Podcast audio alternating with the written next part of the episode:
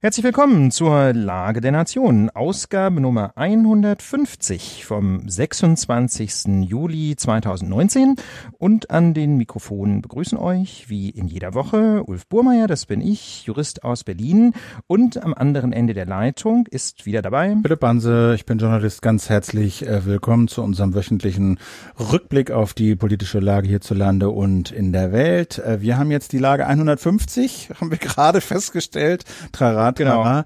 Normalerweise Shampoos trinken wir, trinken wir jetzt irgendwie per, genau, per SMS heute. Genau, genau. Trinken wir per SMS, beziehungsweise ist es Wasser bei der Hitze. Ja, da sind wir irgendwie nicht so richtig geübt, was diese Jubiläen angeht. Aber äh, ehrlich gesagt, ähm, wichtiger sind fast diese Events, die wir dann, äh, wie zum Beispiel mit euch bei der Lage Live in Hamburg haben. Das sind dann eigentlich so die richtigen ähm, Fire Highlights würde ich sie mal nennen. Also ein paar Karten gibt's noch, könnt ihr euch klicken. 31.8. in Hamburg unter lage.live. Ein paar Tickets gibt's noch. Ja, äh, allerdings nur noch fünf Prozent der Tickets. Also es sind wirklich so gut wie alle weg. Wenn ihr gerne live dabei sein möchtet, wenn wir eine Lage aufnehmen und natürlich vor allem, äh, wenn wir uns hinterher mit euch darüber austauschen, wenn wir äh, euer Feedback einsammeln, äh, dann bitte schnell klicken. Also vermutlich, wenn diese Lage erscheint, dann wird es noch ein paar Stunden Tickets geben, denke ich mal. Werbung. Wir haben euch hier ja schon öfter die Zukunft ist elektrisch vorgestellt, den Podcast über Elektromobilität von Audi. Für die aktuelle zweite Staffel ist der Podcast viel unterwegs, besucht viele Events, bei denen E-Mobility-Anwendungen anfassbar werden, etwa der Audi e-tron. In den sechs Folgen der zweiten Staffel kommen Audi-Mitarbeiter zu Wort, externe E-Mobilitätsexperten, aber auch Kunden und Fahrer. In der jetzt aktuellen sechsten Folge blickt der Podcast in die Zukunft, denn Elektromotoren machen nicht nur in Fahrzeugen Sinn. Werden wir bald mit elektrisch betriebenen Surfbrettern übers Wasser gleiten zum Beispiel? Wie stellt sich ein Zukunftsforscher die mobile Welt in zehn Jahren vor? In der vorerst letzten Folge stellt der Podcast Genau, ein elektrisch betriebenes Surfbrett vor, das aussieht, als ob es schwebt. Zudem lernt ihr eine smarte Ladesäule kennen, die mit Geräuschen kommuniziert. Außerdem hört ihr einen Innovationsmanager von Audi und werft mit dem Zukunftsforscher Lars Thomsen einen Blick in die elektrische Zukunft. Wirklich spannende Geschichten rund um Elektromobilität. Zwei Staffeln, viele Folgen. Jetzt gleich am besten abonnieren, entweder direkt in eurer Podcast-App, einfach die Zukunft ist elektrisch eingeben oder eben auch bei iTunes, Spotify oder wo immer ihr eure Podcasts herbekommt. Werbung. Ja, da sind wir wieder und wir melden uns in dieser Woche mit einem Blick ins Vereinigte Königreich, denn in Großbritannien hat es einige politische Verwerfungen gegeben in dieser Woche. Bojo, Boris Johnson ist Premierminister im Vereinigten Königreich. Philipp, muss uns das Sorgen machen? Ja, ich, ja Sorgen machen. Also Brexit ist wieder auf, dem, auf der Tagesordnung und es ist schon ein sehr komischer Vogel und man fragt sich schon, äh, wie sowas passieren kann, denn er wurde ja gewählt nur von den äh, Mitgliedern der Tories, also dieser konservativen Partei in Großbritannien und mit 66 Prozent äh, der abgegebenen Briefe, eingesendeten Briefe, wurde er dann also zum neuen Chef gewählt und damit dann auch zum Premierminister. Und er hatte ja immer schon sozusagen Premierminister werden wollen, auch nach diesem Brexit-Votum, wo er ja maßgeblich mit dabei war bei der Leave-Kampagne, also eine Kampagne für den Brexit. Aber er musste dann, nachdem, da, äh, nachdem das Votum äh, erfolgreich gewesen war, Theresa May doch den Vortritt äh, lassen. Jetzt ist er also Premierminister geworden, ohne dass er wirklich sich allen Bürgern und Bürgerinnen zur Wahl hat stellen müssen. Und er hat auch gleich sein Kabinett gebildet und mit lauter Hardlinern Brexit-Hardlinern, also Pro-Brexit-Leuten besetzt und die Medien und einige intern schreiben das nicht als Kabinettsumbildung, sondern eher als Massaker. Ja, das muss man sagen. Das äh, ist ein ganz interessanter Vorgang, wie das im Vereinigten Königreich so läuft. Philipp, du hast es angedeutet. Es hat eben keine Neuwahlen gegeben, sondern die konservative Partei, die Tory-Partei, hat sich im Grunde einfach für einen neuen Parteivorsitzenden entschieden und daran hängt dann äh, nach der britischen Verfassungstradition, eine geschriebene Verfassung gibt's ja nicht, ähm, zugleich äh, der Posten des Premierministers. Premierministers. Ähm, die letzte Entscheidung darüber trifft interessanterweise die Königin. Aber Queen Elizabeth hat offensichtlich ähm, ähm, die Auffassung gewonnen, dass Boris Johnson im Parlament eine Mehrheit hinter sich versammeln kann und hat ihn dementsprechend zum Premierminister ernannt. Äh, Boris hat, das auch das hast du gerade schon angedeutet, die Leave-Kampagne maßgeblich mit orchestriert, hat sein äh, Kabinett entsprechend umgebildet und genau das ähm, scheint jetzt in der Tat die Leitlinie zu sein, denn äh, er hat sich im Grunde sowas äh, quasi in Trumpscher Manier überlegt wie Make UK Great Again. Ja, er will das Vereinigte Königreich zum großartigsten Land der Erde machen. Ja, das kommt einem äh, auf eine ganz gespenstische Weise vertraut vor. Ähm, er behauptet, im Jahr 2050 könne Großbritannien die am kräftigsten florierende Wirtschaft Europas sein. Mhm. Und äh, der Weg dahin ist aus Boris Johnsons Sicht ein Brexit ähm, zum gegenwärtigen Exit-Termin. Ja, bislang ist ja der Brexit verschoben worden auf den 31. Oktober 2019 und dieser Termin soll jetzt halten, egal was passiert, ohne Wenn und Aber. Da soll das Vereinigte Königreich ähm, die Europäische Union verlassen. Genau, und da muss man sagen, da hat sich einfach an der Lage nichts verändert. Der Ton ist ein bisschen großkotziger geworden, aber an den Fakten hat sich nichts verändert.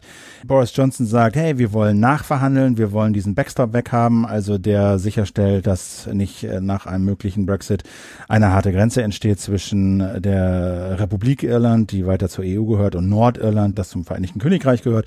Das ist bei den Brexiteers total verhasst, das will er weghaben. Die EU hat ihre Position auch nicht verändert. Die hat gesagt, der Deal ist da, besser wird's nicht, der Backstop bleibt. Also da hat sich an der Lage nicht groß was verändert. Sein Plan B von Boris ist jetzt halt, dann machen wir halt einen harten Brexit. Er sagt, der Brexit kommt am 31.10., sagt er heute. Ohne Wenn und Aber. Entweder mit einem neuen Deal, den es aller Wahrscheinlichkeit nicht geben wird, oder er sagt, es kommt halt kein Deal. Und die entscheidende Frage eigentlich ist jetzt, ob das äh, quasi Verhandlungstaktik ist von Boris Johnson, ob er äh, den harten Brexit, den ja im Grunde so richtig niemand will, auch in Brüssel niemand will, oder äh, im UK gibt es schon einige, die den wollen, aber jedenfalls in Europa will den eigentlich niemand. So ein bisschen unklar, ähm, ob er das jetzt eigentlich ähm, mehr so als, als Drohkulisse aufgebaut hat oder ob er tatsächlich bereit wäre, diesen Weg zu gehen.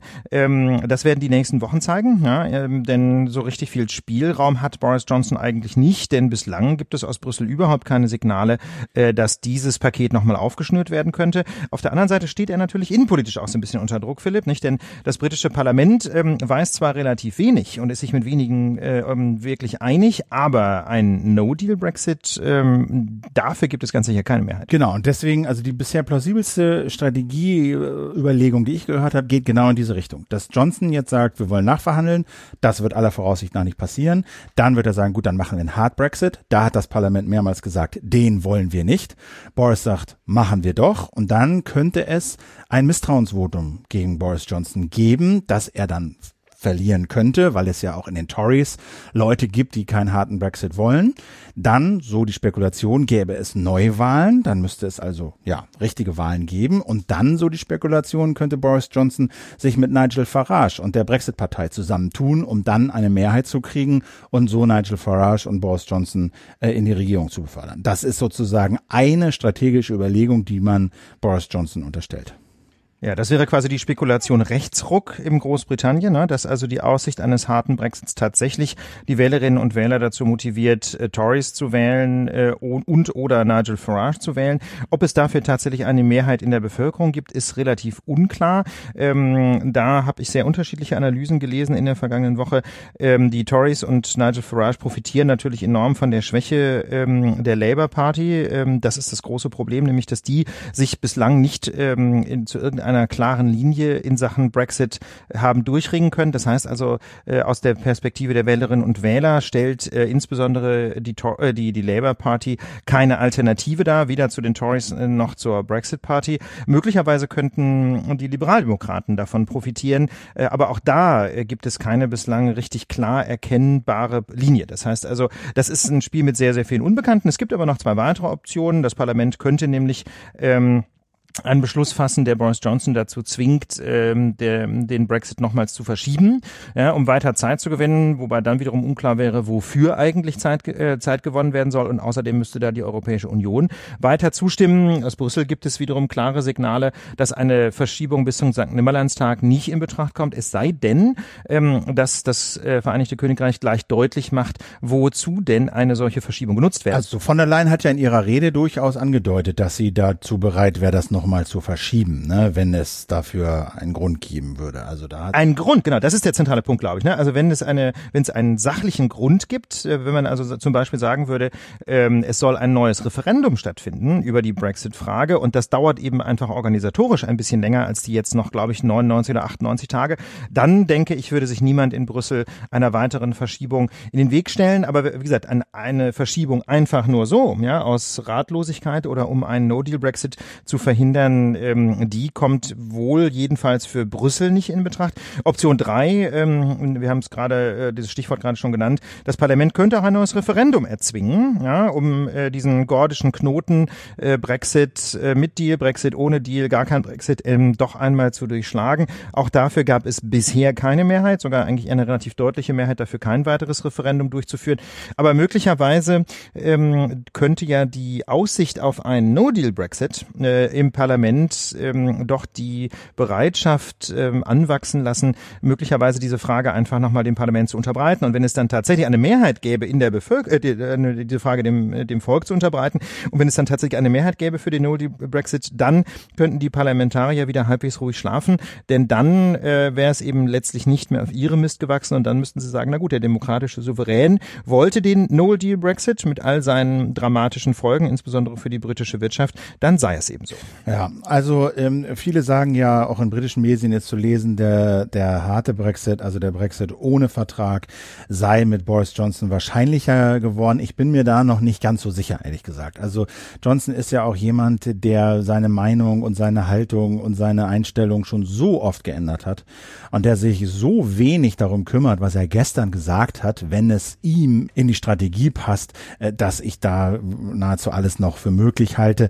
Ich wundere mich halt nur, was das für Gesellschaften sind, wo solche Leute wie Boris Johnson und Trump ja auch in den USA an die Spitze der Staaten gespült werden. Der Typ hat mehrmals gelogen. Der hat diese total faktenfreie, irreführende Leaf-Kampagne gemacht mit diesem Versprechen. Der ist mit diesem Bus rumgefahren, auf dem stand 350 Millionen Pfund pro Woche gehen an die EU. Das wollen wir in unser nationales Gesundheitssystem stecken. Totaler Mumpitz. Er hat äh, auch als Journalist gearbeitet, als Korrespondent. Das macht man gar nicht sagen. Da bleibt mir schon ein Wort im Halse stecken. Er war jedenfalls für den Daily Telegraph in Brüssel und hat da auch Texte verfasst, die mit Journalismus nur am Rande noch was zu tun hatten. Behauptet, die EU wolle Chips mit Schrimpsgeschmack verbieten. Die EU will will Kondomgrößen europaweit standardisieren und dabei die angeblich kleinen Gemächte von Italienern ignorieren. Die EU will Schnecken zu Fisch erklären etc. pp. Alles Sachen, die auch damals äh, nie am Rande der Realität auch nur waren. Und diverse Podcasts, die wir auch verlinkt haben, von der BBC und auch vom Guardian und von anderen, die kommen alle zu dem Schluss, das ist einfach jemand, der hat keine Haltung, sondern der sucht seinen eigenen Vorteil. So, der hat auch mal in einem Chat angeboten, einem, ich weiß nicht, Bekannten, der ihn angefragt hat, sag mal, da gibt's diesen Journalisten, den müssten wir mal vermöbeln, kannst du mir mal seine Telefonnummer geben? Und dann hat er gesagt, ja, aber wenn dem richtig was passiert, dann bin ich sauer und so und ja, der wird nur eine Rippe geprellt haben und so, das, was man beim Rugby kriegt. Ach so, dann ist gut, na, ich gebe dir die Nummer.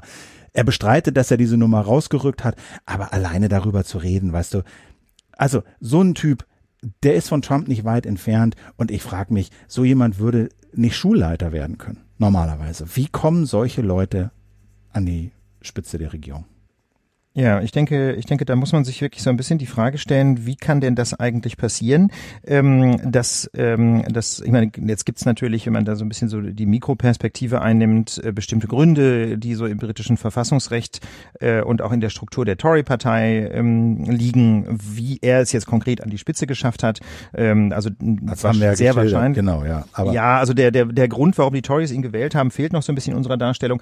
Ähm, das Stichwort Nigel Farage und Brexit Party ist gefallen gefallen. Also Nigel Farage ist ja so quasi so ein Veteran der, der Brexit-Szene seit, ich weiß nicht, über zehn Jahren hat er immer dafür, oder 20 Jahren fast hat er dafür gekämpft, dass das UK äh, die Europäische Union verlässt. Da gab es früher die sogenannte UKIP, die United Kingdom Independence Party, äh, die immer dafür gekämpft hat, die auch so bescheidene Wahlerfolge erzielt hat. Und ähm, nachdem jetzt der Brexit beschlossen wurde, hatte Nigel Farage diese Partei erstmal aufgelöst. Aber nun dauert ihm das alles ein bisschen zu lang, also hat er eine neue Brexit-Party gegründet.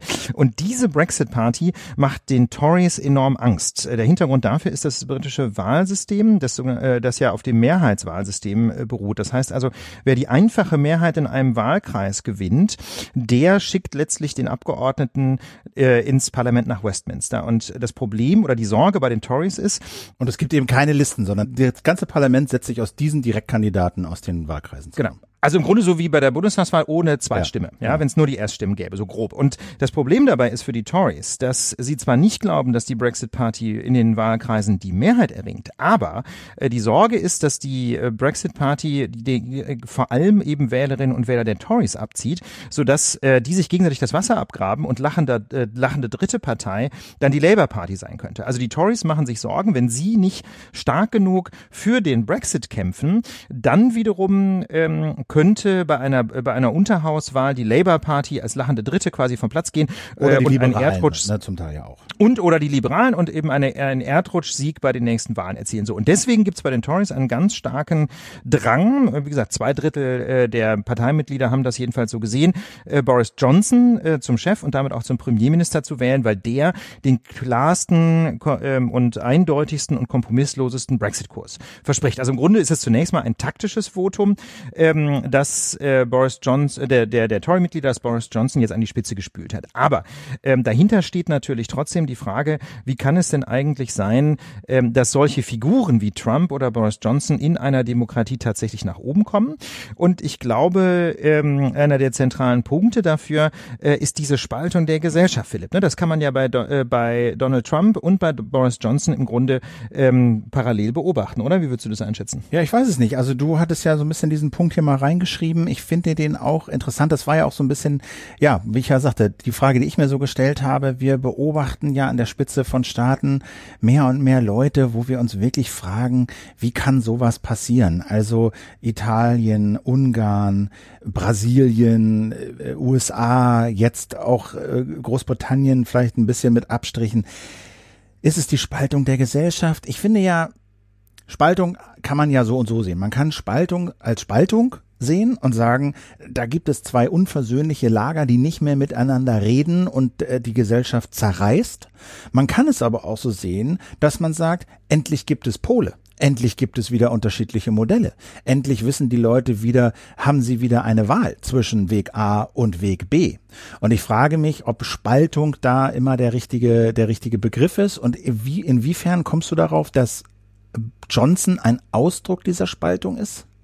Na, weil er eben ähm, extrem radikal mobilisiert, ne? weil er eben auch mit sehr steilen Thesen argumentiert äh, und auf diese Art und Weise eben Menschen entweder sehr für sich einnimmt oder sehr gegen sich einnimmt, genau wie wir das bei Donald Trump äh, auch erleben, der eben sehr häufig von äh, wir hier und die da äh, redet. Ne? Bei, bei Trump ist es vor allem im momentan ähm, so dieser Antagonismus die Vereinigten Staaten mit ihrem Staatsvolk und die illegalen Immigranten. Ne? Das sind so die beiden großen Gruppen, von denen er spricht, ähm, wo er eben Menschen ausgrenzt, ganz bewusst äh, aus, äh, aus dem Kreis derjenigen, ähm, die in den Vereinigten Staaten sein dürfen. Ähm, und ähm, Boris Johnson macht das natürlich mit anderen Themen, ja. Aber ähm, gerade bei diesem Brexit-Thema sieht man da auch sehr deutlich, äh, wie er eben äh, gerne polarisiert und du hast es ja schon geschildert, wie er eben zuspitzt. Aber ich glaube, ähm, ah, ich eine, glaube, eine, das, das, ja, ja? Also, mach erstmal zu Ende, dann sage ich noch was. Ja. Nee, nee, jetzt ist jetzt geht Okay, jetzt ich, weil, genau, ich, ich wollte noch sagen, ich habe gerade, wenn ich dir so zuhöre, darüber nachgedacht, was mich halt so verstört ist, dass ich bei diesen Leuten, Trump und und und und Johnson vor allen Dingen, das Gefühl habe, diesen Leuten, denen fehlt's an Haltung, denen geht's nicht wirklich um Inhalte sondern denen geht's um ihren persönlichen Vorteil. Natürlich sind Politiker immer irgendwie auch darauf bedacht, äh, politisch voranzukommen und Macht äh, zu akkumulieren etc. Aber ich habe das Gefühl, bei Johnson und Trump spielen, sagen wir mal, das Gemeinwohl oder so oder das, was sie für gesellschaftlich richtig halten, eine total untergeordnete Rolle, sondern sie machen das, was sie in dem Moment für am besten halten, um sie persönlich nach vorne zu bringen. Johnson war früher gegen den Brexit, dann war er auf einmal für den Brexit, hat irgendwie zwei Kolumnen geschrieben äh, und überlegt, welche er denn jetzt veröffentlicht. Die eine war dafür, die andere war dagegen. Und als es dann politisch opportun war, hat er halt sich für den Brexit entschieden. Und ich habe den Verdacht, dass das einfach totale Zyniker sind, dass die gar nicht das meinen, was sie sagen, sondern dass sie heute das sagen und morgen das sagen. Hauptsache, sie kommen voran. Hauptsache, sie überleben politisch. Und das, das, was wie Gemeinwohl, das, was für die Gesellschaft wahrscheinlich wirklich am besten ist, überhaupt keine Rolle oder eine sehr, sehr, sehr, sehr untergeordnete Rolle spielt. Bei Trump ist es halt ja. persönlicher Reichtum, äh, Business etc. Ja. Wobei äh, persönlich bereichert, weiß ich nicht, aber das, ob das sein Hauptdriver ist. Ich glaube, Donald Trump ist vor allem wahnsinnig eitel und narzisstisch. Genau wie Boris Johnson übrigens auch.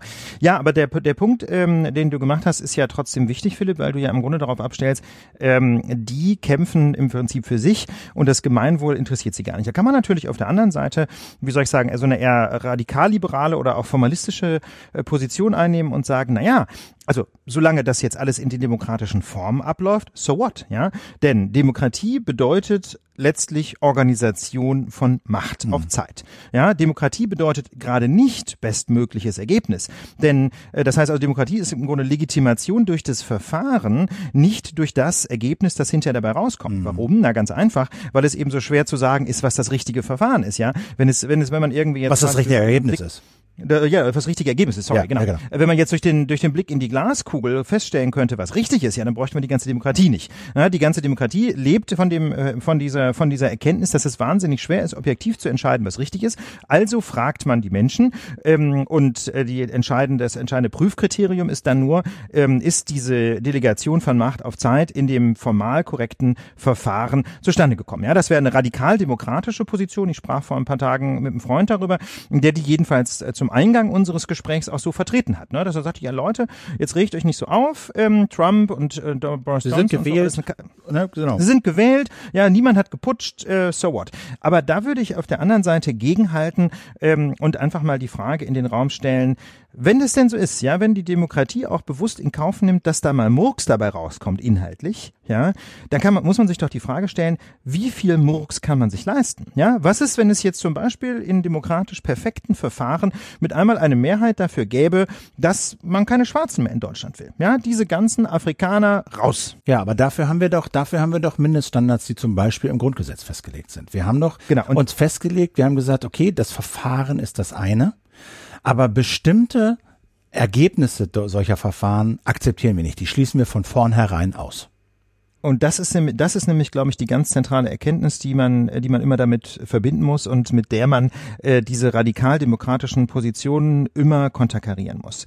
Na, oder jedenfalls, jedenfalls so ein bisschen aufweichen muss. Demokratie ist eben doch mehr als ein Verfahren. Ja? Ähm, Ernst Wolfgang Böckenförde, ehemaliger Verfassungsrichter, hat das mal auf diese schöne Formel gebracht, dass der säkulare Staat, den wir heute haben, also der Staat, der sich nicht mehr auf religiöse Überzeugungen gründet, dass der von Voraussetzungen lebt, die er selbst nicht garantieren kann. Ja? Und das bedeutet auf Deutsch, Demokratie geht nicht ohne Rechtsstaatlichkeit. Ja? Demokratie geht nicht ohne Menschenrechte und Demokratie geht eben auch nicht ohne Demokraten. Und diese Voraussetzungen kann er selber nicht garantieren? Also die Demokratie kann kein Rechtsstaat garantieren?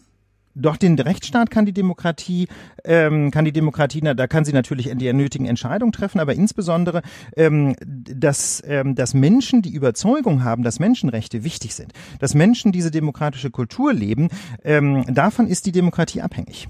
Das ist das große Problem davon, dass die Demokratie eben das nicht selber garantieren kann, sondern sie braucht Menschen, die davon überzeugt sind, dass es gut ist, ähm, nicht eine Diktatur der Mehrheit einzuführen. Dass es gut ist, dass es bestimmte unveräußerliche Menschenrechte gibt gibt, dass es gut ist, ähm, dass äh, das Parlament nicht durchregieren kann, sondern dass es sowas gibt wie zum Beispiel Verfassungsgerichte.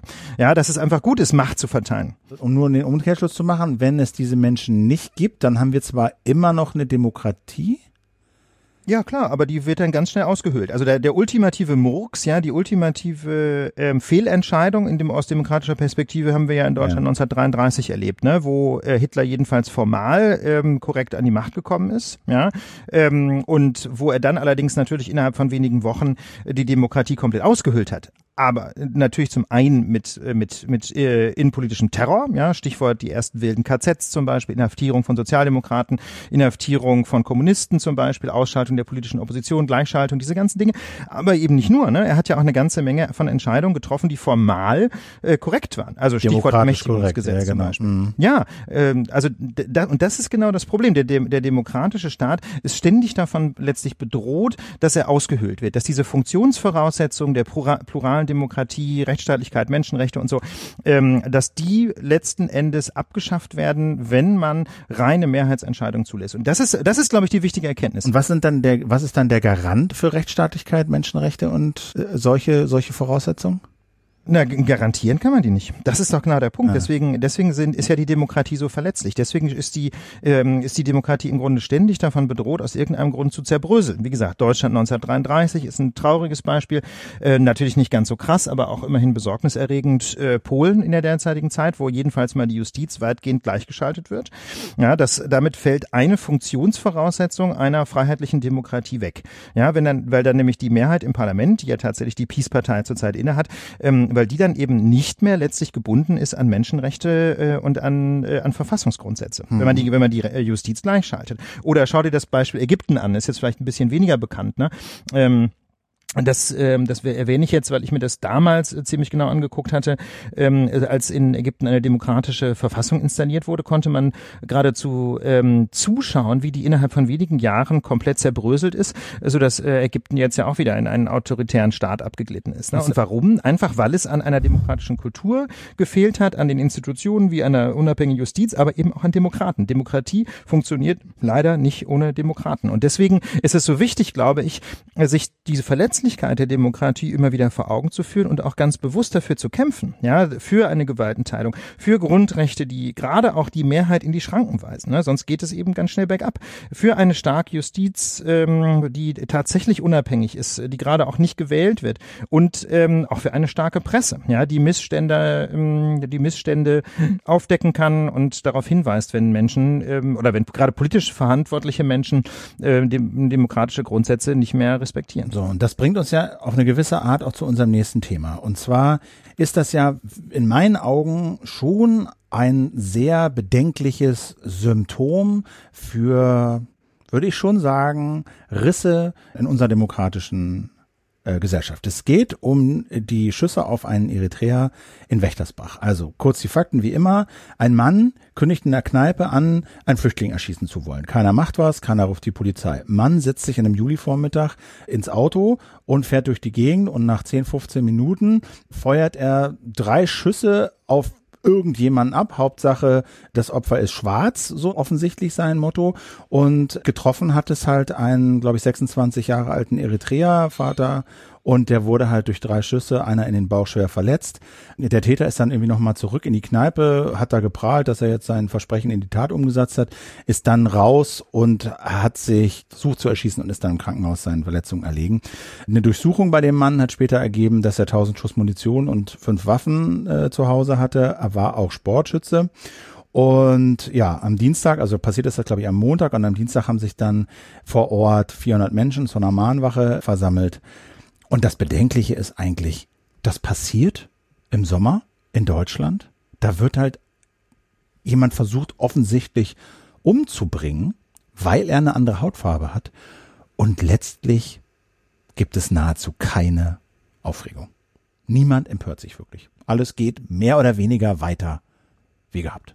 Genau, als sei das völlig normal, ja, als sei das völlig normal. Ich meine, dazu kommen diese ganzen Anschläge auf also, äh, auf auf auf äh, Flüchtlingsunterkünfte. Ja, da haben wir fast jeden zweiten Tag im letzten Jahr Anschläge gehabt. Ja, also wir haben das ja x-mal aufgezählt und ich habe so ein bisschen die Befürchtung, dass sich diese Art von, ja, man kann es nicht anders sagen, Terror äh, zu so einer Art Normalität gemausert hat.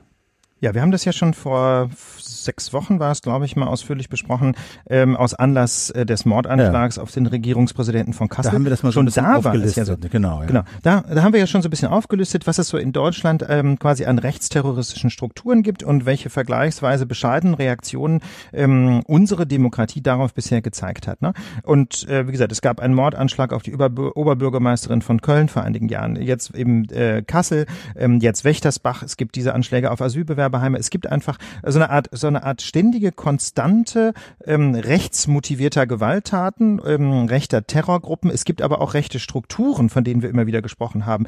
Ähm, äh, es gibt, äh, und, und, es gibt einfach keine konzertierte Reaktion darauf äh, seitens, ähm, seitens zum Beispiel der, des, des politischen Deutschland. Also ich vermisse einfach so diesen Aufschrei, das haben wir auch vor einigen Wochen ja schon gesagt, ich vermisse einfach so diesen nationalen Konsens, dass es jetzt eine zentrale Aufgabe ist, rechtsgerichtete Gewalttaten in unserem Lande ähm, zu verhindern. Ja, dass man also die Strukturen aufklärt, die dahinter stehen, dass man versucht, die Menschen rechtzeitig zu identifizieren. Ich meine mal ganz ehrlich, bei bei, den, bei dem sogenannten islamistischen Terror ist das totaler Standard. Ja, da versucht man zu suchen, wer sind die Menschen, die da abgleiten äh, in den Islamismus. Man versucht, deren Strukturen zu infiltrieren. Der Verfassungsschutz versucht da irgendwelche V-Leute. Aber das versuchen die doch bei Rechten auch.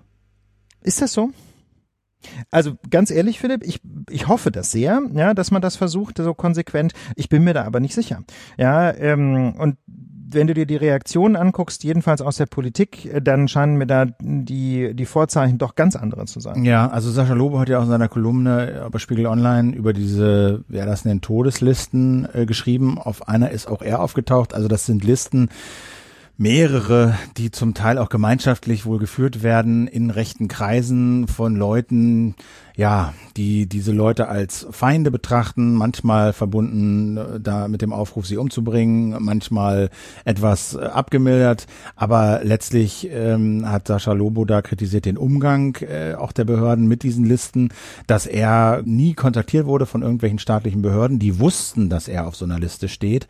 Und auch Horst Seehofer hat jetzt auch nochmal gesagt, dass ja, dass man auf diesen Listen, dass man das geprüft hätte und die Gefahr für diese Leute sei, ich paraphrasiere so sinngemäß abgeschätzt worden und für händelbar befunden worden und Todeslisten sei da auch der falsche Begriff und so. Also mich beschleicht einfach das Gefühl, dass es für diese Allgegenwart von rechtem Terror, rechten Angriffen, verbal bis körperlich, von der Polizei über die Bundeswehr bis zum Verfassungsschutz, der NSU, die Angriffe auf die Flüchtlingsunterkünfte, diese Todeslisten, dann dieser ganze Hass und diese ganze rechte Propaganda im Internet, verbal, dass es dafür in Deutschland keine richtig ausreichende, schon gar nicht in der Politik, Sensibilität gibt und nicht den, den Willen oder die Fähigkeit dagegen wirklich ernsthaft vorzugehen das ist ein Riesenproblem. Das ist wirklich ein Riesenproblem. Sascha Lobo bringt es ja so schön auf den Punkt, indem er sagt, das Problem der deutschen Politik heißt Nazi-Ignoranz. Ja, und das ist sicherlich äh, quasi so die Spitze des Eisbergs. Ja, harte Nazis sind natürlich das größte Problem, ähm, die, die von der Politik eben bislang nicht als ein zentrales Problem unserer Gesellschaft erkannt werden. Aber das Ganze reicht ja wesentlich tiefer. Ne? Also Nazi ist das quasi so der Extremfall. Rechtsradikale Gedanken sind ja schon ein Problem und zwar insbesondere dann, ähm, wenn sie ein Klima schaffen, in dem dann Einzelne ganz oft offensichtlich der Meinung sind, derart über die Stränge schlagen zu können. Und da vermisse ich einfach den ganz, äh, die ganz klare Ansage aus der Politik, daran etwas zu tun. Ähm, da bin ich übrigens auch nicht der Einzige. Philipp, äh, glaube ich, du siehst das ja auch so. Aber ähm, das wird jetzt immerhin auch in der Opposition thematisiert. Beispielsweise ähm, vom rechtspolitischen Sprecher äh, der FDP-Fraktion im Deutschen Bundestag, Herrn Thome, der dazu Folgendes sagt. Trotzdem ist unser Rechtsstaat ja nicht wehrlos. Das Durchgreifen des Verfassungsschutzes bei der identitären Bewegung liefert den Beweis. Man muss einfach nur bestehende Instrumente auch konsequent anwenden. Was allerdings fehlt, ist ein schlüssiges Konzept der Bundesregierung zur Bekämpfung von Rechtsextremismus. Darauf warten wir bis zum heutigen Tag vergeblich. Also er stellt da den äh, Verfassungsschutz schon raus, dass er gegen diese sogenannte identitäre Bewegung, die ja auch nur ein paar Leute umfasst, durchaus was bewegt hätte. Das weiß ich nicht, ob das so ist. Das kann man nur hoffen, ja. Aber was folgt denn jetzt aus dem? Also was wären denn so Sachen, die man einfordern kann. Also auch gerade finde ich vor dem Hintergrund, was du im vorigen Kapitel quasi gesagt hast, dass äh, Demokratie eben davon lebt, dass man Dinge verteidigt und dass jeder eine Aufgabe zu übernehmen hat. Also zunächst mal muss natürlich, muss natürlich klar sein, wenn man schon sowas hat wie einen Inlandsgeheimdienst, ja, was aus demokratischer Perspektive immer ein Problem ist, eine, eine nicht demokratisch kontrollierte Behörde oder allenfalls sehr lückenhaft demokratisch kontrollierte Behörde ist in einer Demokratie immer ein Fremdkörper. Ja, das ist immer ein Problem, wenn man Inlandsgeheimdienste unterhält. Aber wenn man das schon tut, ja, dann sollte sollten diese Geheimdienste wenigstens sich ernsthaft damit beschäftigen, Gefahren für die Demokratie abzuwehren, ähm, äh, abzuwehren vielmehr und nicht äh, bestimmte Gefahren äh, gering zu schätzen oder runterzuspielen. Mhm. Und ich meine, da muss man natürlich sagen, da stinkt der Fisch vom Kopfe her oder jedenfalls stank er jahrelang, denn wie sich jetzt herausstellt, ähm, ist ja der ehemalige Leiter des Verfassungsschutzes selber, sagen wir mal, rechtsradikaler Tendenzen nicht völlig unverdächtig. Ne? Wenn man sich so anschaut, wie was Herr Maaßen äh, auf Twitter jetzt in den letzten Tagen verbreitet, äh, das sind im Prinzip äh, rechte bis rechtsradikale Verschwörungstheorien. Also er verlinkt zumindest auf sowas wie, äh, wie heißt das, äh, Journal Watch oder Journalistenwatch, äh, ja. also so ein Zentralorgan der rechten äh, Propaganda. Ja, ist eine rechtspopulistische Fake News Schleuder, ja, muss man so deutlich sagen. Ja. Und den, den Tweet hat er mittlerweile wieder gelöscht, aber das ist ja nicht der einzige gewesen. Nö, da gibt's eine ganze Reihe von Beispielen. Äh, wir verlinken da einen Bericht von netzpolitik.org, die haben das mal sehr schön aufbereitet, wo das Problem eigentlich ist. Und da kann man sich schon die Frage stellen, wenn so jemand, ja, mit einer harten, jedenfalls rechtskonservativen bis rechtsradikalen Gesinnung, wenn so jemand an der Spitze einer Behörde steht, ja, dann ist es ja auch kein Wunder mehr, wenn diese Behörde, sagen wir mal, auch politisch bei der Verfolgung der Feinde unserer Demokratie einen gewissen Bias zeigt. Mal ganz vorsichtig formuliert. Ja, das kann ja überhaupt nicht verwundern, wenn der Leiter einfach einen, äh, einen starken Rechtsdrall zeigt, dass dann die Behörde ähm, eben in diese Richtung nicht so genau ermittelt, wie sie zum Beispiel hoffentlich im Bereich Islamismus äh, oder im Bereich Linksextremismus ermittelt. Und ähm, der Verfassungsschutz ist da ja auch kein Einzelfall, was, ähm, was so einen gewissen eine gewisse politische Schlagseite jedenfalls von äh, einzelnen Leuten oder auch von Netzwerken in, ähm, in Sicherheitsbehörden angeht. Ja, wir haben berichtet schon von den rechten Netzwerken äh, in der Bundeswehr, Stichwort Hannibal-Recherchen. Wir haben immer wieder berichten müssen, äh, leider Gottes, äh, von rechtsradikalen Tendenzen bei einzelnen Mitgliedern in den Polizeibehörden. Mit anderen Worten, das ist eine zentrale Aufgabe, denke ich, der Politik, ähm, darauf zu achten, was denn eigentlich in den Sicherheitsbehörden so vor sich geht. Aber auf der anderen Seite, Philipp, du hast das Stichwort eben auch schon mal geliefert. Ich denke, nicht nur der Staat ist hier gefordert, sondern ähm, die Gesellschaft ähm, besteht eben ja natürlich nicht nur aus Amtsträgern und aus Politikern, sondern äh, ich glaube, dieser Kampf äh, gegen rechtsradikale Umtriebe, rechtsradikale Feinde unserer Demokratie, ähm, der äh, verlangt doch im Grunde Einsatz von jedem. Ja, ich würde schon sagen, also es ist eine Sache, die ich ja auch schon öfter mal angesprochen habe, also in dem Fall von des Eritreas, der äh, lebensgefährlich verletzt wurde, da hat halt niemand die Polizei gerufen, ob jemand in der Bar saß und gesagt hat, ich werde jetzt losgehen und äh, äh jemanden erschießen. Was? Der, Philipp, noch mal ganz kurz, kannst du das noch einmal schildern? Das habe ich, ich kann es gar nicht glauben. Wie der, naja, der saß in der Bar und hat erzählt, oder der Täter Kneipe, jetzt, der Täter, der, der mutmaßliche Täter, aber man muss davon ausgehen, dass das war, hat halt in der Kneipe gesessen und gesagt, ich werde jetzt losfahren und ein, ich weiß nicht genau, wie er es genau formuliert hat, aber sinngemäß jemanden erschießen, der anders aussieht als ich. Irgendeinen Flüchtling, so oder Geflüchteten. Und äh, das hat er dann offensichtlich gemacht, aber es hat halt niemand die Polizei gerufen. Keiner. Und das habe ich ja öfter auch schon gesagt, Leute, wenn ihr sowas hört, dann muss man sich nicht selber in Gefahr bringen. Man muss nicht selber eingreifen. Man muss sich so, klar kann man sich da im Weg stellen und so. Aber man kann auf jeden Fall die Polizei rufen. Und wenn sich das dann als Joke rausstellt, okay, dann war es halt ein sauschlechter Joke und der wird ihn hoffentlich nicht normal machen. Ja, aber solche Jokes, da würde ich auf jeden Fall die Polizei anrufen. Jokes in Anführungsstrichen da, da muss man hinterher auch die Kosten tragen. Ne? Also wenn, wenn man jetzt sagt, ich erschieße jetzt irgendeinen Schwarzen und daraufhin ruft jemand die Polizei und es entstehen da Kosten, das ist in den Ländern jeweils unterschiedlich geregelt, aber in bestimmten, unter bestimmten Voraussetzungen kann man für die, äh, für die Kosten eines solchen Fehleinsatzes auch äh, durchaus zur Verantwortung gezogen. Das zweite ist, das ist vielleicht ein Randthema, aber mir ist das neulich schon mal ein bisschen, wo ich so ein bisschen Stirnrunzeln hatte, ich war eingeladen bei der Deutschen Polizeigewerkschaft zum sogenannten Presseschießen. Also das zum heißt was? Zum Presseschießen. Zum Presseschießen, genau. Also ne, es wurde nicht auf die Presse geschossen, sondern die Presse wurde eingeladen, um zu schießen.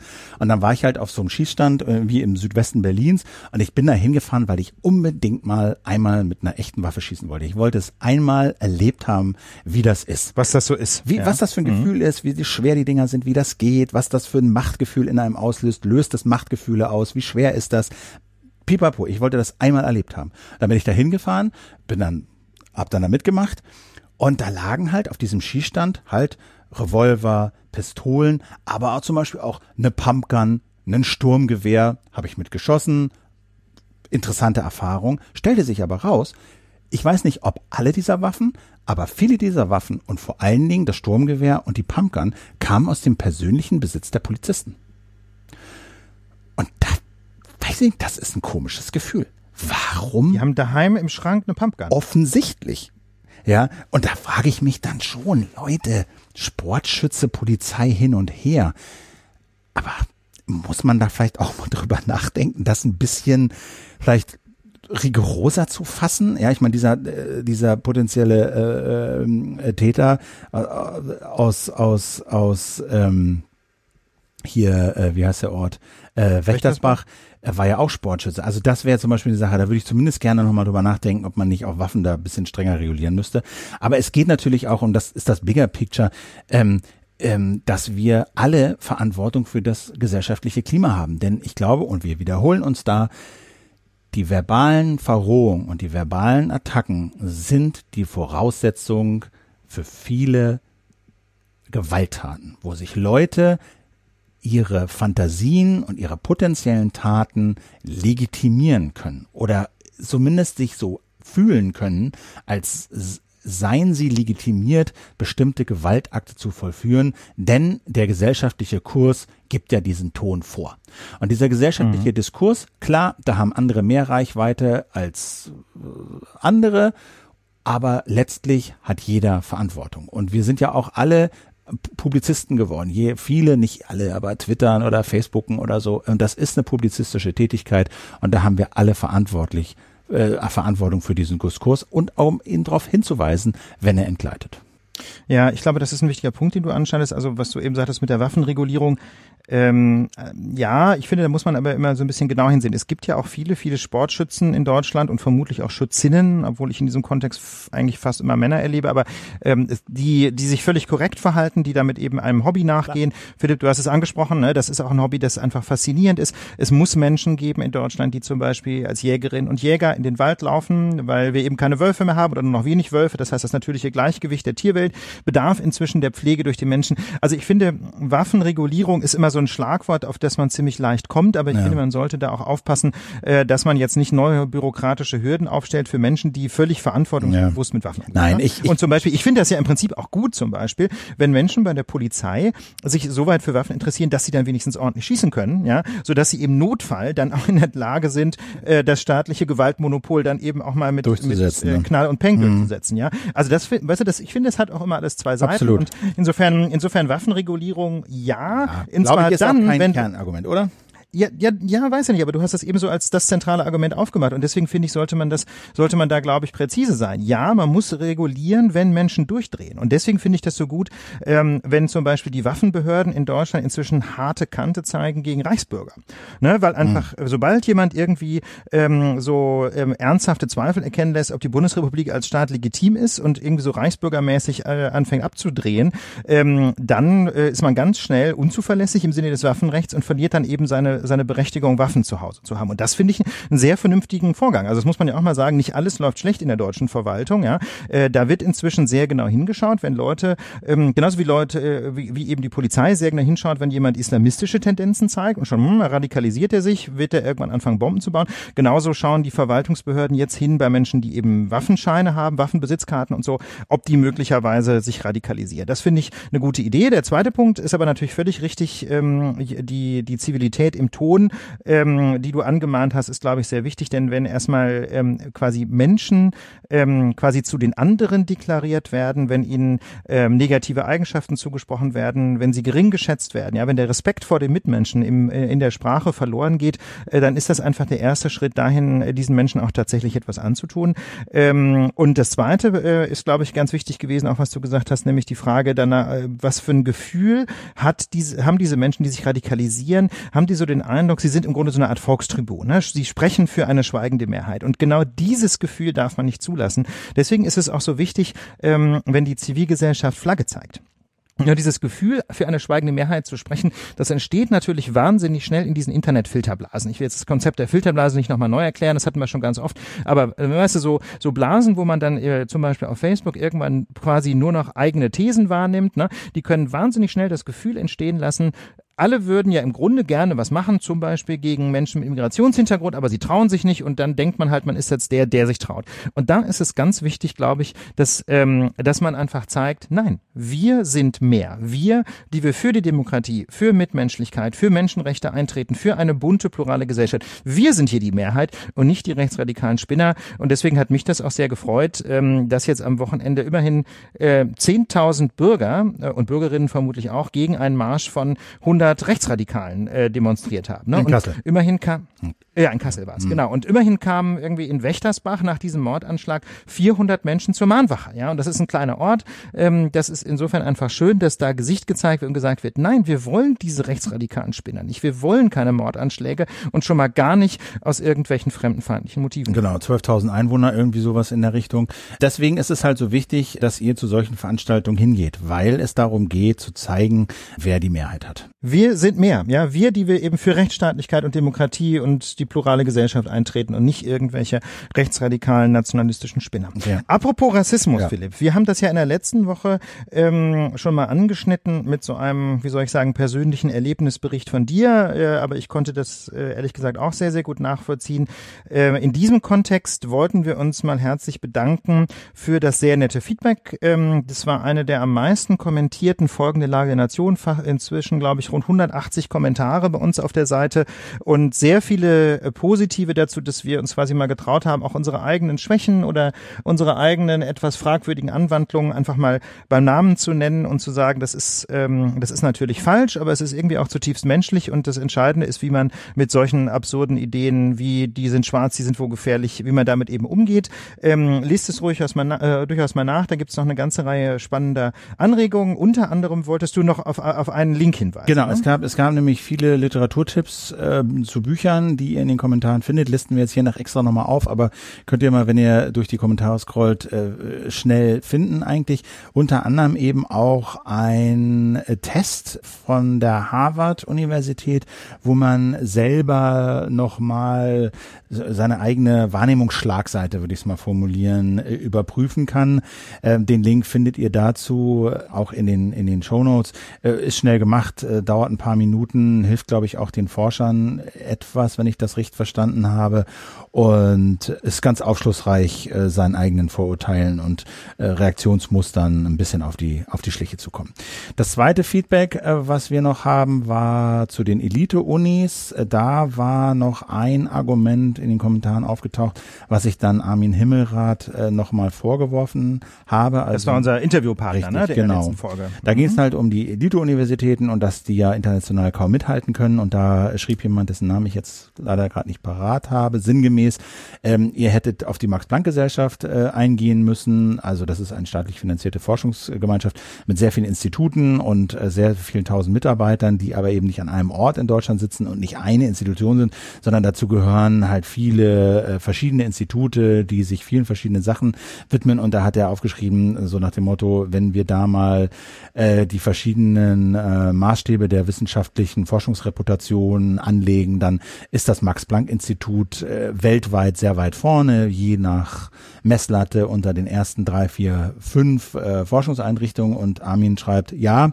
diese Zersplitterung der Forschungslandschaft nicht nur durch das Max Planck, durch die Max-Planck-Gesellschaft, sondern auch durch die äh, Helmholtz-Gemeinschaft, Fraunhofer Institut und Leibniz-Gemeinschaft ist in der Tat ein sehr deutsches Problem. Da hat er recht. Die Argumentation, man müsse nur alle Max-Planck-Institute zusammenrechnen und hätte dann die deutsche Elite-Uni ist allerdings nicht besonders tragfähig. Ähm, denn die Institute bilden ja gerade keine Studierenden aus und sie verstehen sich auch als sehr eigenständig und nicht als gemeinsames Institut. Der Exzellenzwettbewerb will aber genau das, einzelne Unis nach vorne pushen und eben keine reinen Forschungsinstitute. So, das vielleicht noch dazu, das kann man mal so stehen lassen. Genau, Stichwort Interviewpartnerin nochmal, das kam noch die Anregung, wir sollten, ähm, wir sollten doch nochmal mehr Frauen interviewen, ja, finde ich auch eine super Idee. Ähm, also da zum Beispiel so, äh, wir haben ganz sicher ja auch viele äh, Expertinnen unter unseren Hörerinnen.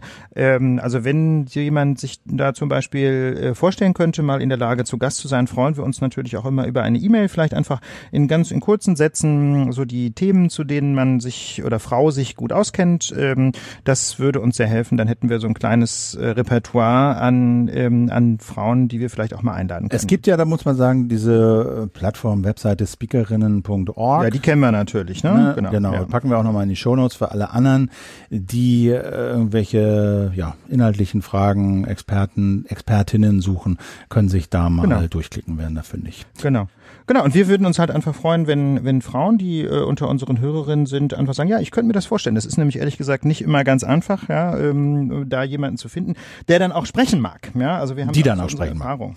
Die, oder die dann auch sprechen mag. Wir haben da so unsere Erfahrungen gemacht. Insofern freuen wir uns sehr äh, über Wortmeldungen, am besten per E-Mail von Frauen, die sprechen möchten oder würden. Sehr schön. Wir müssen uns mal wieder um Facebook kümmern.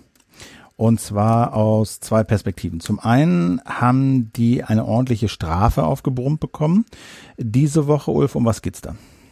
Ja, das ist eine ganz interessante Entwicklung. Ähm, es hieß ja immer so, als in Europa die Datenschutzgrundverordnung in Kraft trat, dass jetzt endlich Strafen verhängt werden können, äh, die die Internetkonzerne auch wirklich schrecken. Und es gab ja zum Beispiel auch schon eine 50 Millionen Euro Strafe gegen Google wegen Datenschutzverstößen. Und ähm, die, äh, die, die These war immer so, naja, in den Vereinigten Staaten droht denen ja nichts, da wird ja nur ein Kuschelkurs gefahren und da wird Datenschutz nicht so ernst genommen. Da allerdings muss man sagen, gab es äh, in den letzten Tagen eine Nachricht, äh, die in eine ganz andere Richtung deutet. Dort ist Facebook nämlich eine Strafe von immerhin 5 Milliarden Dollar aufgedrückt worden. Ja, also immerhin das Hundertfache etwa, wenn man mal die Euro-Dollar-Umrechnung außer Betracht lässt, etwa das äh, Hundertfache dessen, was bislang in der Europäischen Union unter der Datenschutzgrundverordnung verhängt worden ist, ist jetzt Facebook in den Vereinigten Staaten aufgedrückt worden. Das klingt jetzt erstmal nach einer Strafe wegen Datenschutzverstößen, die Facebook ja sicherlich nicht ignorieren kann und die Facebook ja sicherlich spüren wird.